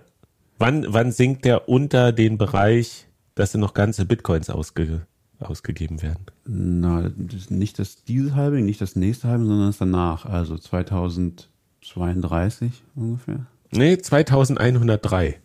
Was? Nee, das ist aber dann für die ganze Nee, insgesamt, glaube ich. Insgesamt über die ganze ja. Epoche oder so oder irgendwas. Der letzte ganze Bitcoin steht hier drin. Ja, also, also sozusagen, wenn der letzte ganze Bitcoin angefangen wird auszugeben oder sowas in der Richtung. Ja. Ja, okay, das ist noch sehr, sehr lange hin, das ist klar, ja. ja aber nicht, also sozusagen, das letzte, dass pro Block nur noch ein, noch ein Bitcoin ausgegeben wird, das ist nicht mehr so lange hin. Das ist dann 32 oder so. Ja, ja, ja, ja. Also, es gibt hier jede Menge interessante Statistiken drin. Guckt euch das mal an, wenn ihr es nicht kennt. Clark Moody bitcoin.clarkmoody.com. Ja. Schöne Seite. Ähm, weil auch das, ne, wenn, wenn du zu Google gehst und sagst, ich brauche eine gute Seite, wo ich Statistiken über, über Bitcoin Mhm. finde. Blockchain.info höchstens, oder? Ja, Mhm. und Seiten, die dir irgendwas verkaufen wollen Ja, oder klar. die Referral-Links haben zu anderen Börsen und sowas. Also das Internet ist wirklich, was sowas angeht, schon lange kaputt und deswegen ist es wichtig, sich da mal Tipps zu geben, wo man noch gute Das Informationen stimmt, ja. findet. Also Time Chain Calendar und Clark Moody könnt ihr euch mal bookmarken. Das sind wirklich ganz hilfreiche Seiten. Das war, ja. Ich meine, so ist natürlich, das erklärt natürlich auch, warum viele Leute, die außerhalb von Bitcoin sind, den Eindruck haben, das ist alles ein Scam. Ne? Wenn du danach googelst, findest du halt nur Scams. Ja. Aber es ist nicht nur bei Bitcoin so, das ist bei allen Sachen so. Ich Ja. google mal nach äh, Faszienrollen oder so oder irgendwie äh, irgend, irgendein Gesundheitsthema, da findest du auch nur Scams. Ja, Das oder ein egal. Rasierapparat, wenn du dir einen elektrischen kaufen willst. Das ist alles, es ist so broken. Dann gehst du in den Laden und äh, bist da aber auch nur von Leuten, die keine Ahnung haben, weil die auch nur irgendwie noch angemietet sind oder so abgestellt sind von irgendwelchen, äh, ja, egal, lass uns nicht darüber reden. Der Kulturpessimismus-Podcast aus Leipzig. Nein, es ist wichtig, gute, wenn man was Gutes hat, das, das weiterzugeben. Das Ja. ist, glaube ich, ähm, teilt eure guten Quellen. Das ist vielleicht das, was wir mitgeben wollen. So, kommen wir jetzt eigentlich mal zum Ausblick für dieses Jahr. Machen wir einen Ausblick. Ja, so ein Rückblick der letzten bisschen. Jahre und Bitcoin versprechen. Ja, das können wir sonst noch mal machen in einem, Ja. in einem anderen. Blick auf die Studiouhr sagt, wir plaudern hier auch schon ein Minütchen Upsi. oder zwei.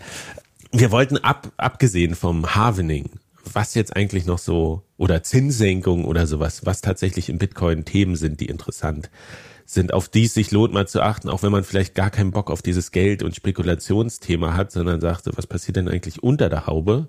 Was ist dieses Jahr interessant? Was glauben wir, was dieses Jahr spannend Ja, oder mehr du, du bist eher in der technischen Ebene drin. Ich glaube dir das einfach, dass das, dass das spannend ist. Was würdest du sagen, ist auf jeden Fall ein dickes Ding, was man auf dem Schirm haben viele, sollte? es gibt wirklich viele. Es ist sehr spannend, finde ich wieder. Also, also im, im erstens technischen, aber auch so auch was ich also ganz noch weniger technisch, aber also noch auf einer anderen Ebene technisch ist ja ist ja Mining, nachhaltiges Mining, Mhm. besonders das Thema Methan-Mining finde ich zum Beispiel unglaublich spannend. Fand ich also letztes Jahr schon. Dieses Jahr ist aber das das Jahr finde ich, also glaube ich, wo wir entweder sehen werden, dass das wirklich passiert im relativ großen Maßstab oder sehen werden, dass es nur ein Narrativ war, was nicht funktioniert, was tatsächlich nicht, nicht passiert, glaube ich, weil derjenige, der das am meisten pusht, dieses Thema, ist ja Daniel Batten. Und der hat ja seinen, sein Fonds, der soll, der da rein investieren will, der sollte eigentlich im letzten Quartal 2023 starten. Also soweit ich weiß, ist er bis jetzt nicht gestartet. Der erste kleinere, ne? Er hat ja dann irgendwie der noch mit kleinere einem mit richtig 50 großen Millionen und schon mit einem großen geplant und so. Und der größere dann 350 Millionen, da gibt's aber, glaube ich, noch kein, kein äh, Datum dafür. Aber, aber der kleine wäre ja, 50 Millionen wäre ja auch schon mal. Also 50 Millionen investieren in, in Methanmining wäre schon auch mal eine große Nummer, glaube ich. Also das müsste jetzt mal passieren, ähm, demnächst, in den wirklich in den nächsten Tagen, Wochen, keine Ahnung, ja. Wenn, wenn nicht, fällt uns da ein großes Argument weg, dass Bitcoin vielleicht irgendwann Carbon, Carbon negativ. Er hat übrigens auch die, die, die klare Ansage immer, ich weiß nicht, ob es immer noch genauso sieht, aber er hat irgendwas lang immer gesagt, Q4 2024 sollte Bitcoin Carbon negativ sein. Könnte passieren. Also ich glaube, im Moment sind wir bei irgendwie sieben Prozent äh, seiner Rechnung nach, äh, dass das geoffsettet wird sozusagen durch, durch Methanmining. Also das, das ist was, was dieses Jahr entweder abgehen würde ohne Ende oder halt nicht. Und dann werden wir sehen, ob dieses Narrativ hält. Und das finde ich, finde ich eine sehr, sehr spannendes, äh, sehr spannende Sache, die man ähm, betrachten sollte und auch fördern sollte, wenn das tatsächlich, wenn da irgendwas dran ist, ja, dass das wirklich funktioniert. Dann äh, technisch gesehen ist natürlich ist wirklich viel. Ne? Also da, da ist ja gerade sehen wir ja gerade auch so, einen- so einen großen Shift in ähm, in was ist die nächste große Hoffnung? Was ist das nächste große Ding? Ne? Das war ja jetzt über viele Jahre Lightning und jetzt haben, sehen wir so ein bisschen so, ein, so, eine, so eine Enttäuschung mit Lightning oder so ein, so ein, so ein Ändern der, der Prognose. Ich glaube, es gibt wenige Leute, die immer noch der Meinung sind, so ja, Lightning wird uns alle retten und äh, wir werden einfach nur noch alle Lightning benutzen in nächster Zeit. Das ist so ein bisschen weg oder es ändert sich so ein bisschen, also wofür ist Lightning eigentlich gut und so. Und es, also es, es läuft im Wesentlichen, und wir sehen das auch dadurch, gerade durch Ordnals, darauf ist, wir sehen ja, dass die, die, dass die Gebühren unglaublich hoch sind im, äh, im, im äh, Bitcoin-Netzwerk, obwohl, also On-Chain, obwohl jetzt noch nicht dies, dieser große Bullrun da ist, den ja alle irgendwann erwarten in einem Jahr oder so. Äh, was ist denn dann? Also kann, kann, dann überhaupt noch irgendjemand Bitcoin benutzen? Oder also was kostet es dann? 1000 Euro äh, pro, pro Transaktion? Da preist du schon viele Leute raus. Das heißt, wir brauchen irgendwie dringend Skalierungslösungen. Und gleichzeitig hat sich herausgestellt, so, naja, also einfach so, dass jeder seinen Lightning-Node betreibt, so wird es nicht laufen. Ne? Also wir brauchen irgendwelche neuen, neuen Modelle. Und ich glaube, das wird, ich glaube, was sich da so ein bisschen drauf, ein bisschen gerade entwickelt, ist die, die Einsicht, naja, im Wesentlichen, also das ist meine persönliche Interpretation, im Wesentlichen werden wir Custodians haben. Aber das muss nicht schlecht sein. Also, also sozusagen diejenigen, die selber auf die Chain schreiben, das, das werden Institutionen sein, ja. Das werden große Player sein, mhm. irgendwann. Wie zum Beispiel die CTF-Holder. Aber das muss nicht schlecht sein. Es ist nur dann schlecht, wenn dabei zwei Dinge verloren gehen. Nämlich erstens Privatsphäre oder damit auch äh, Zensurmöglichkeiten, äh, also Zensurfreiheit verloren geht und äh, die Selbstverwahrung, also die Möglichkeit, dass, dass das Geld auch weggenommen werden kann. Ne? Mhm. Und die Frage ist, können wir es technisch schaffen, sozusagen sowas wie Custodianship zu bauen, dass diese beiden Dinge erhält? Also, dass, dass ich eine Institution habe, die für mich das Ganze verwaltet, was ja sehr praktisch ist. Also dann, dann kann diese ganze kann die mir den ganzen Luxus geben, den andere Banken mir auch geben, sozusagen, ja.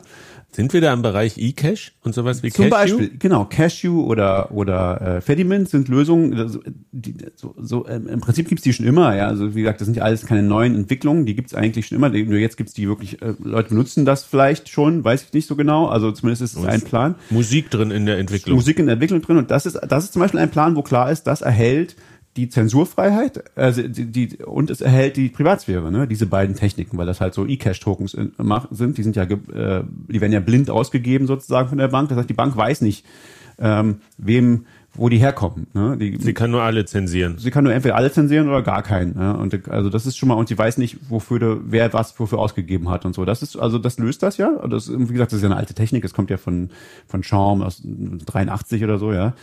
Ähm, und das wird jetzt vielleicht ist ein Ding, aber da, was die Bank natürlich da immer noch machen kann, sie kann mit dem Geld weglaufen. Ja. Sie kann das ganze Geld einfach nehmen und wegnehmen. Mhm. Und, und, oder, oder die Regierung kann kommen und sagen, das Geld gehört jetzt uns. Banken im Multisig-Verfahren verwalten. Genau, das ist ein Ding, was ja Fidimint dann macht, also Multisig. Ne? Also nee, aber da, zwischen den Custodians dann Multisig. Ja, ja, also das ist ein, auch ein, ein ah. Ansatz, das zu machen. Ne? Also dass, dass, dass, dass die, du hast mehrere Leute, die die Multisig miteinander machen, aber selbst die, die könnten sich ja alle verabreden und dann das Geld unter sich aufteilen. Und das würde würdest du, dagegen hilft auch Reputation nicht so viel, weil so ein, so ein Event findet halt nur einmal statt, wo jemand mit dem Geld abhaut, mhm. ja. Also das heißt, du kannst über Jahre, das haben wir ja bei Exchanges auch schon oft gehabt, ja, die haben über Jahre eine gute Reputation, alle denken, ja, nee, bei denen ist alles super, bis sie halt weg sind. Entweder weil sie mit dem Geld abhauen oder weil irgendein Regulator sagt, nö, das gehört jetzt uns. Also das ist das. Genau. Also, aber die Frage ist, können wir das vielleicht auch lösen? Gibt es vielleicht eine technische Lösung sozusagen, wie wir, wie wir was bauen können, ähm, wo du sowohl Privatsphäre als auch dieses Risiko nicht hast? Äh, also erstens kein Privatsphäreverlust, vielleicht sogar ein Privatsphäregewinn, weil eCash ist eigentlich super viel besser als als pures Bitcoin, ja, weil das da hinterlässt du wirklich keine Spuren, ja. Ähm, aber aber insbesondere auch, wo du nicht das Risiko hast, dass der der Custodian mit deinem Geld abhaut. Äh, und das ist vielleicht möglich. Da gibt's interessante Entwicklungen dahin. Ne? Also da ARC ist da so, so ein Beispiel mhm. von jemandem, der, der so ein Design in die Richtung sich ausgedacht hat. Aber das ist eine tiefere Bewegung, die zusammenhängt ganz viel mit ähm, mit dem Stichwort Covenants und und sowas wie CTV und äh, oder jetzt gibt's neue Vorschläge, die haben, heißen Alan Hans und alle möglichen. Also es gibt, es gibt wirklich so ein undurchsichtiges Dickicht von verschiedenen Vorschlägen, was die meisten davon in, in gemein haben, ist, sie bräuchten einen Softfork. Sie brauchen eine Änderung in Bitcoin, damit das möglich ist oder damit es zumindest besser geht. Es ist also, aber jetzt passieren da gerade halt super viele Entwicklungen, dass Leute erstens drüber nachdenken, naja, wie, wie genau sollte denn so ein Softfork aussehen, dass er möglichst viele äh, solche Sachen ermöglicht. Dann, dass Leute überhaupt drüber nachdenken, was können wir dann alles bauen, wenn wir sowas hätten. Und drittens, dass andere Leute darüber nachdenken, naja, vielleicht, wenn wir jetzt diesen Softfork nicht kriegen, was können wir dann trotzdem machen? Vielleicht können wir ja dann trotzdem was bauen, weil Softforks sind ja kompliziert, auch in Bitcoin, ja. Mhm. Ähm, also es gibt auch da Entwicklungen, wo Leute sich Gedanken machen und sagen, naja, also A, könnten wir auch bauen ohne Softfork, es wäre dann halt nicht so gut vielleicht. Aber andere Leute sagen, ja, es wäre nicht so gut, aber vielleicht können wir dann das machen, können es noch ein bisschen besser. Also da ist gerade eine ganz interessante Entwicklung im, am, am Laufen sozusagen von neuen Modellen. Wie könnte Bitcoin skalieren? Und die sehen halt ganz anders aus, als wir uns das bis jetzt die letzten Jahre vorgestellt haben. Wir haben jetzt immer gedacht, ja, wir machen alle Kanäle auf und dann ist alles gut. Und diese Kanäle spielen auch weiterhin eine Rolle in diesen, ganz vielen von diesen Designs spielen die eine Rolle sozusagen zwischen diesen Custodians. Also Lightning hat weiter eine Rolle, die wichtig ist. Aber es ist vermutlich nicht die Rolle, dass jeder einfach seine eigene Lightning Wallet hat. Ähm, aber wer weiß, also das kann so Mischformen geben und so, da, da passiert super viel und ich glaube, es ist erstens unglaublich wichtig, dass das passiert, so, weil, weil es gibt einfach diesen Druck jetzt auf der, auf der Chain, ja, und wir sehen eben, dass Lightning nicht gut funktioniert, wenn, äh, wenn es diese hohen Fees gibt, so, also da ist es zumindest nicht besonders sicher und so. Und es gibt eben tolle neue Ideen, das zu machen. Und es gibt einen großen, großen Design Space und der wird halt gerade verhandelt. Und das ist, äh, glaube ich, sehr, sehr spannend. Also ich denke, wir werden 2024, ich glaube nicht, dass wir einen Softfork sehen werden 2024. Das würde mich sehr überraschen. Das wäre sehr schnell. Das hat mehr Vorlaufzeit, braucht das. Ja, aber es wäre toll, also was denkbar wäre, was toll wäre, ist, dass wir ein paar gute Vorschläge dafür sehen und die Debatte darüber sehen, welchen wollen wir jetzt wirklich konkret verfolgen. Also, dass das anfängt, das, das fände ich super interessant. Oder dass wir sogar Ideen sehen, die sagen, ah, ja, wir kommen vielleicht auch ohne Software aus und vielleicht können wir auch sowas bauen, was, was gut funktioniert. Und das finde ich auch, finde ich eine, eine wirklich vielversprechende Entwicklung so, weil das ist ja eigentlich das Beste aller Welten, wenn du, wenn wir das irgendwann hinkriegen, wenn wir sozusagen Custodians hätten, die diese ganze hässliche Arbeit, dieses ganze hässliche technische Zeug, was keiner machen will, für dich machen, ja, aber die trotzdem dich nicht beklauen können und die deine Privatsphäre äh, bewahren, ja, also die so und die da mal möglicherweise auch noch Geld verdienen, ja, ist das nicht fantastisch? Ist wäre das nicht das das ist also glaube ich das, das ultimative wie wie Bitcoin funktionieren könnte, ja? Also dass das sozusagen ist für Leute verlockend ist, dir ein Produkt anzubieten, bei dem sie dich nicht bescheißen können, bei dem sie deine Privatsphäre nicht zerstören können, aber dir ermöglichen, Bitcoin so leicht zu benutzen wie irgendwie, wie sie nicht, irgendein Shitcoin, ja. Und die dann aber vielleicht idealerweise trotzdem schon eine Reputation haben. Also, dass es vielleicht so große zivilgesellschaftliche Organisationen sind, äh, globale NGOs oder sowas, die das mit anbieten. Oder keine Ahnung, Möglich, wer heutzutage ja? alles einen Tor-Server betreibt. Ne? Ob die dann auch sowas noch in ihr Portfolio aufnehmen und sagen, wir müssen eben gucken, dass die Zivilgesellschaft in Staaten, wo keine Währung funktioniert oder wo die Opposition unterdrückt wird. Ne? Wir, wir, wir stellen die Infrastruktur dafür bereit, dass die Leute auch finanziell miteinander interagieren können.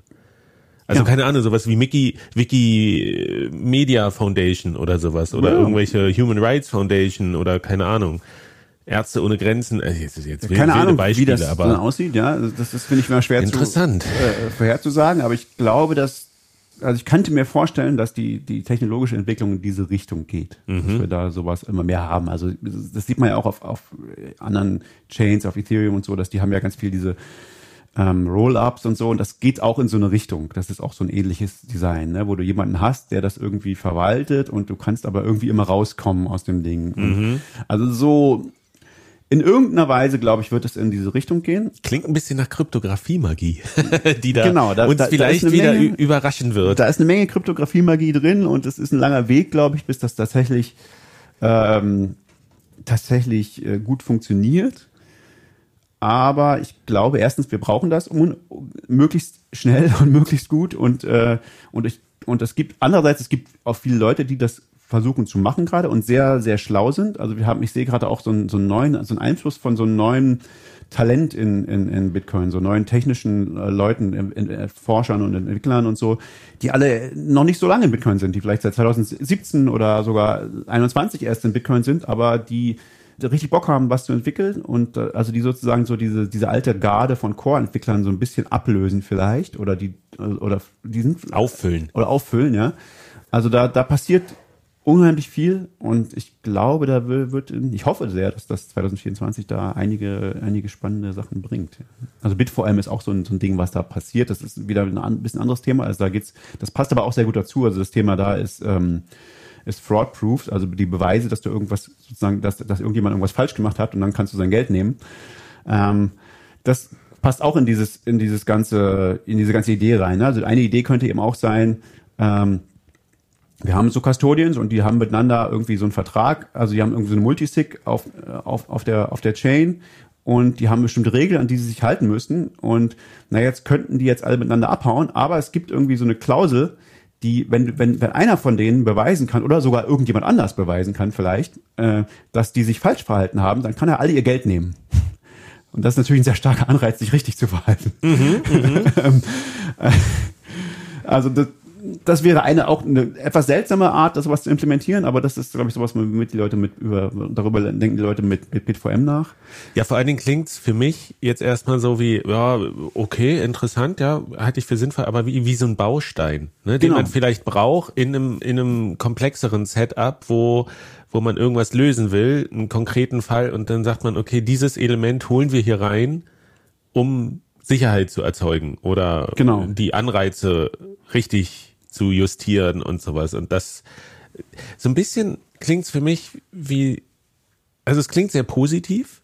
Ich erinnere mich ja auch, wir hatten mal eine Folge, wo ich gesagt habe, ja, das Jahr war ein verlorenes Jahr für Bitcoin, ist überhaupt nichts passiert, wo du auch gesagt hast, hä, stimmt doch gar nicht und alles. Und das ist jetzt so ein bisschen dieser Ausblick, wo ich auch denke, ja, schön. Und es scheint mir so ein bisschen, und das ist ja eh auch diese, finde ich, so ein erkennbarer Ansatz in Bitcoin, dass man immer guckt, wie ist der aktuelle Stand und wie machen wir das Beste draus aus dem, was wir haben. Mhm. Ne, forschen und gucken. Ich meine, man könnte sich jetzt ewig in der Debatte irgendwie aufhalten und sagen, oh, 2017, ja, die Big Blocker hatten recht und, und Lightning ist jetzt äh, irgendwie gescheitert oder sowas und sich in dieser alten Debatte verfangen. Ich meine, man kann auch sagen, ja, stimmt, in gewisser Weise gab es da irgendwie Annahmen, die getätigt wurden, die tatsächlich so eingetreten sind, die das pro Lightning und pro Segwit Lager vielleicht ein bisschen nicht ganz so ernst genommen hat. Aber auf der anderen Seite haben wir jetzt einen Stand erreicht, wo Lightning schon auch funktioniert. Ich ja. meine jetzt an dieser bei dieser Konferenz da, das war, die Biertap hat funktioniert, der, der, der äh, Flipper, den man mit Lightning bezahlen konnte, hat super funktioniert. Du konntest da demonstrieren damit. Auf der anderen Seite sehen wir halt heute, hätten wir das nicht, wo, wo wären wir denn dann? Ne? Wir sehen ja Diskussionen von den Leuten, die sagen, ich mache hier Dollar Cost Average, also ich kaufe hier Bitcoin wöchentlich für einen kleinen Betrag, die dann sagen, oh, oh, oh, ihr kriegt hier langsam, macht euch mal äh, Gedanken über euer UTXO-Management, mhm. weil ihr habt hier lauter ganz kleine UTXOs, die vielleicht kleiner sind als die Gebühren, die ihr bezahlen müsst, um die nochmal on-chain zu versenden. So, könnt ihr das überhaupt noch verwalten oder müsst ihr jetzt gucken, wann so ein Fenster ist von ganz niedrigen ähm, Gebühren, wo ihr euer gesamtes UTXO-Set konsolidiert. Und wenn das jetzt für irgendjemand denkt, so, äh, wo, worüber redet der denn gerade?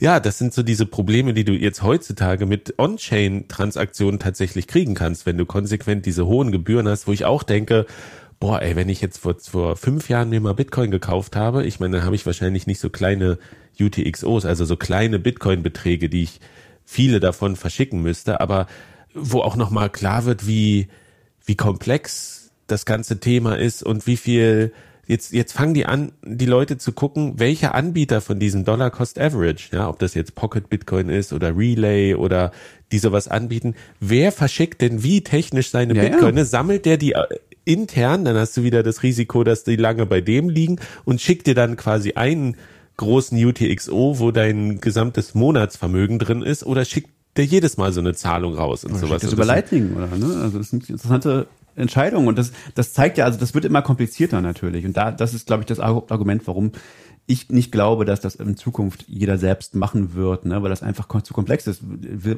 Es ist nicht, es ist nicht feasible, dass jetzt die, die Oma sich über um OTXO-Management kümmert, ne, deswegen. Das spricht für den ETF. Das spricht für den ETF oder äh, global gesehen, es spricht für Custodians. Es spricht für Leute, die diese Arbeit für dich machen. Und es wäre aber gut, wenn wir es hinkriegen können, dass diese Leute dabei dich nicht bescheißen können, nicht von der Regierung gekidnappt werden können und äh, nicht deine Privatsphäre kaputt machen können. Also, weil das ist halt kompliziert. Ja, und das sehen wir im ganzen Netz, ne? Das äh, Webseiten zu betreiben, ich merke das ja selber, das ist so aufwendig, einfach nur das Ding am Laufen zu halten. Ja, ja. Und dann hast du keine Zeit, dich um Inhalte zu kümmern. Oder das, weswegen nutzen alle irgendwie Substack oder irgendwelche anderen äh, E-Mail-Newsletter-Provider oder WordPress.com, wenn die überhaupt noch eine Website machen oder gehen halt gleich zu Facebook Stimmt, oder, Punkt, oder ja. Instagram, ja. Ich, ich, so Restaurants oder sowas, die haben manchmal nicht mehr meine Webseite, da wirst du nur ja, auf Instagram noch geleitet. Und wenn du dann selber keinen Account hast, denkst du dir so, hm, ja, Ach, macht man, macht man ein Bild von eurer Telefonnummer und postet das irgendwo online. Also das ist so diese zentral, das ist ja eine insgesamt eine Tendenz und dann ist es aber wirklich wichtig und ich, ich bin da guter, guter Dinge, dass das realistisch ist zu sagen, die Prinzipien, die man haben will. Ne? Man gibt ab, was man nicht haben will, aber man nutzt Kryptographie, um zu beweisen, dass das irgendwie doch funktioniert, mhm. dass man Privatsphäre haben kann und sowas. Das ist ja, ne, da, da, da ist Cypherpunk da schon wieder. Da ist die Cypherpunk-Melodie drin, ja. ja. Das ist das, genau. Also darum ging es ja ursprünglich mal und wir sehen, also, aber das ist halt wirklich ein jahrzehntelanger Verhandlungsweg, wo man erstmal merkt, okay, wie kann denn sowas überhaupt aussehen? Wir haben uns das jetzt äh, alle falsch vorgestellt für die letzten paar Jahre. Ja, plus ich will das jetzt auch gar nicht so negativ sehen, dass ich sage ETF oder sowas, da ist null Cypherpunk drin. Du brauchst ja, das eine bedingt ja das andere. Ne? Das ist so ein bisschen wie diese Idee von, von, von Tor, dass die von der CIA oder von, von US-Agencies äh, finanziert werden, dass die sagen, wir brauchen halt ein großes Netzwerk, um unseren Traffic da drin zu verstecken. Ja. Wenn ich der Einzige bin, der verschlüsselt kommuniziert, dann hilft mir das auch wenig. Äh, und dass man sagt, so diese Idee von Bitcoin und Unabhängigkeit, dass du, dass du das benutzen kannst zum Beispiel, muss es halt auch irgendwie, musst du halt auch Leute finden, die das annehmen können. Und je größer die Verbreitung von Bitcoin ist und je größer dieses Phänomen Bitcoin ist, desto leichter kannst du dich ja auch als Hardcore Cypherpunk jetzt zum Beispiel da drin bewegen und sagen, totale Privatsphäre und ich, ich tauche hier so ein bisschen unter. Wenn du der Einzige bist, der Bitcoin benutzt, dann bist du relativ leicht Klar. zu finden oder kommst halt nicht weit.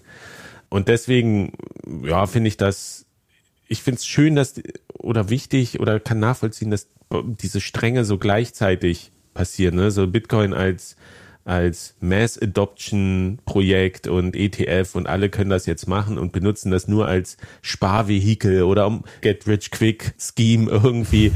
Man kann das mögen oder nicht, aber es gehört halt irgendwie dazu. Ne? Und es ebnet halt auch neue Pfade und du siehst halt dann, wie verhält sich Bitcoin tatsächlich, wenn es unter unter äh, Volllast läuft oder sowas mit den mit den Fees und was bilden sich da für Lösungen heraus. Und manchmal brauchst du halt auch den Druck, um diese Weiterentwicklung voranzutreiben, dass du sagst, okay, es ist jetzt dringend, ne? Ja. Wir müssen wir müssen da jetzt Lösungen finden und auf einmal kommen Ideen von hier und da und die sind abstrus oder toll oder unerwartet und sowas und es ist Trade-off ja, wir können nur hoffen, dass es, dass es passiert, also dass, dass sich gute Ideen durchsetzen und dass nicht einfach irgendeinem, die mit dem größten Marketingbudget äh, diese, diese, diese Diskussion völlig erschlagen und sagen, ja, ach, Privatsphäre und ach, ob wir das jetzt, nee, nee, wir passen schon auf auf eure Bitcoins. Mhm. Wir sind halt Coinbase, ist alles ja. gut, ja. Und dann glauben ihnen halt alle und dann bisher, bisher hat doch alles funktioniert.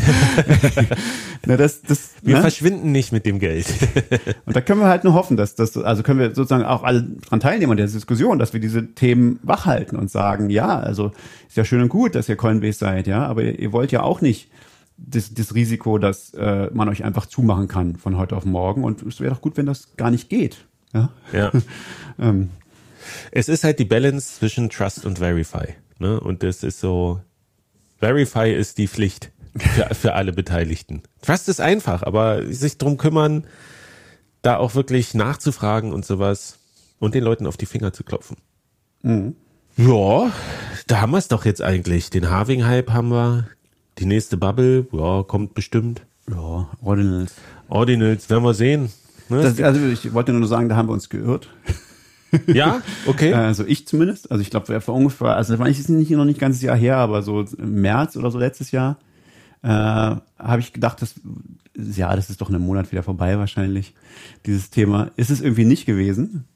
Und das finde ich auch ein unheimlich spannendes Thema insofern, auch da interessiert würde mich interessieren sozusagen ganz viel, was ist, was steckt da dahinter, weil man, man kriegt man weiß es aber nicht. Also genau wie bei, bei dem ETFs, also was sind die Geschichten dahinter? Na, weil du hast einerseits schon viel Interesse so von, äh, sagen wir mal, ehrenhaften Leuten aus dem Bitcoin-Space, die einfach das irgendwie, die das irgendwie technisch spannend finden und da irgendwelche Sachen machen. Aber andererseits kriegt man schon auch mit, dass da ganz viel Geld und, und äh, ähm, Public Relations und so reingesteckt wird in das Thema von Leuten, die irgendwelche anderen Interessen haben, sagen wir mal, also vom BSV-Camp zum Beispiel, ja, ist weil ich immer noch das ist da, also ich, ich wundere mich immer noch, dass es die immer noch gibt, aber es gibt die offensichtlich. Es gibt offensichtlich mindestens einen Menschen, nämlich Karen Ayer, der irgendwie BSV pusht und sehr viel Geld hat. Und äh, offensichtlich haben die da ein großes Interesse daran, dieses Ordinals-Ding zu pushen in der Bitcoin-Szene. Und also das ist ja auch, das ist so ein komisches Ding, ja. Was, ich finde es total schwer vorherzusagen, wie sich das weiterentwickelt, wie viel wirklich organisches Interesse gibt's da, wie viel ist, wie ist, ist das alles manipuliert, ist das alles gesteuert und dann ist es ja auch ein interessanter An An Angriff, wenn das wirklich ein, nur ein Angriff ist, ja. Mhm. Cui bono. Ja. Wer, also, wer profitiert davon? Ja, also äh, ist was, was ich ich hätte das total abgetan, weil ich es erstens total absurd finde, JPEGs, äh, also Zertifikate für JPEGs zu verkaufen. Aber das ist natürlich, soll jeder machen, wie er möchte. Aber interessanterweise gibt es dafür scheinbar zumindest jetzt eine ganze Weile schon irgendeine Nachfrage. Die Frage ist, woher kommt diese Nachfrage und wie lange wird die noch da sein? Und äh, also das ist auch sowas, was, was irgendwie aus dem, aus dem Nichts für mich kam. Und aber was, was mich interessiert, auch wie es weitergeht damit. Mhm. Guter Punkt. Ja, wir wissen es nicht. Also äh, Fazit vielleicht, Bitcoin bleibt auch 2024 ein interessantes Projekt mit vielen Unbekannten. Definitiv, ja. Es ist, ich glaube, so spannend habe ich es lange nicht mehr erlebt. Also so, also so auch so unklar, so wie es weitergeht. Ne? Also das ist irgendwie das, man, es ist nicht nicht so, dass man sagt, okay, es ist jetzt irgendwie so unsicher, dass man das Gefühl hat, es geht alles unter, aber es ist gleichzeitig kann man sich gar nicht so richtig vorstellen, wie denn 2025 zum Beispiel aussehen könnte, wenn da jetzt wirklich so ein Bullrun kommt, ja. Also, also ja. wie, wie, wie wird das aussehen? Das, das finde ich schon unglaublich spannend, so, ne? Also mit den Gebühren und ob da irgendwie Ordinals ein Riesenhype wird wie NFTs im letzten Bubble bei, bei, bei, bei Ethereum und so. Also das und dann der ETF, was für eine Rolle wird der spielen? Also das sind schon, das sind so eine ganz neue, ganz neue Entwicklungen, die die finde ich total unabsehbar sind. Ja, aber trotzdem alles auf einer Grundlage von Optimismus und Positivität. Ich meine, du kannst auch in so ein Jahr reingehen und sagen, ich habe keine Ahnung, was passiert. Aber und die Skala ist in beide Richtungen, ist das so, ich meine, alles deutet e-, eher so in, in die grundsätzlich schon eigentlich wird sich's gut entwickeln Richtung.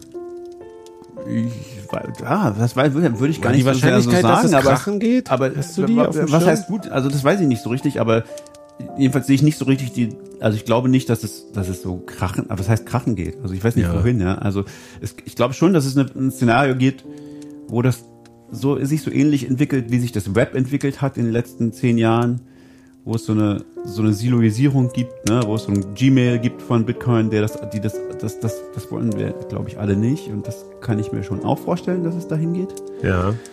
Ähm, das wäre, glaube ich, hässlich. Äh, aber ich glaube, es gibt auch Hoffnung, dass es andere Visionen gibt, dass es dass, dass anderes, was anderes passiert. Okay. Ja, aber so grundsätzlich, ich glaube, unterm Strich kann man sagen, wir erwarten eher ein gutes Jahr. Ja. Ja. Nach allem, was, was zurzeit erkennbar ist. Und ich finde, das ist doch ein schönes Fazit, was wir jetzt hier schließen können, oder? Ja. Hoffen wir, dass wir uns nicht irren. wir haben es oft genug getan. Natürlich. Und stehen dazu.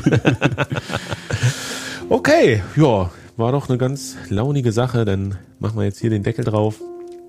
Hören uns bald wieder. Wir haben schon ein paar schöne Ide Themenideen auch für das Jahr. Mhm. Mal gucken, was sich da umsetzen lässt. Und äh, vielen Dank, dass ihr uns seit Jahren äh, zuhört und auch alte Folgen immer mal wieder hört.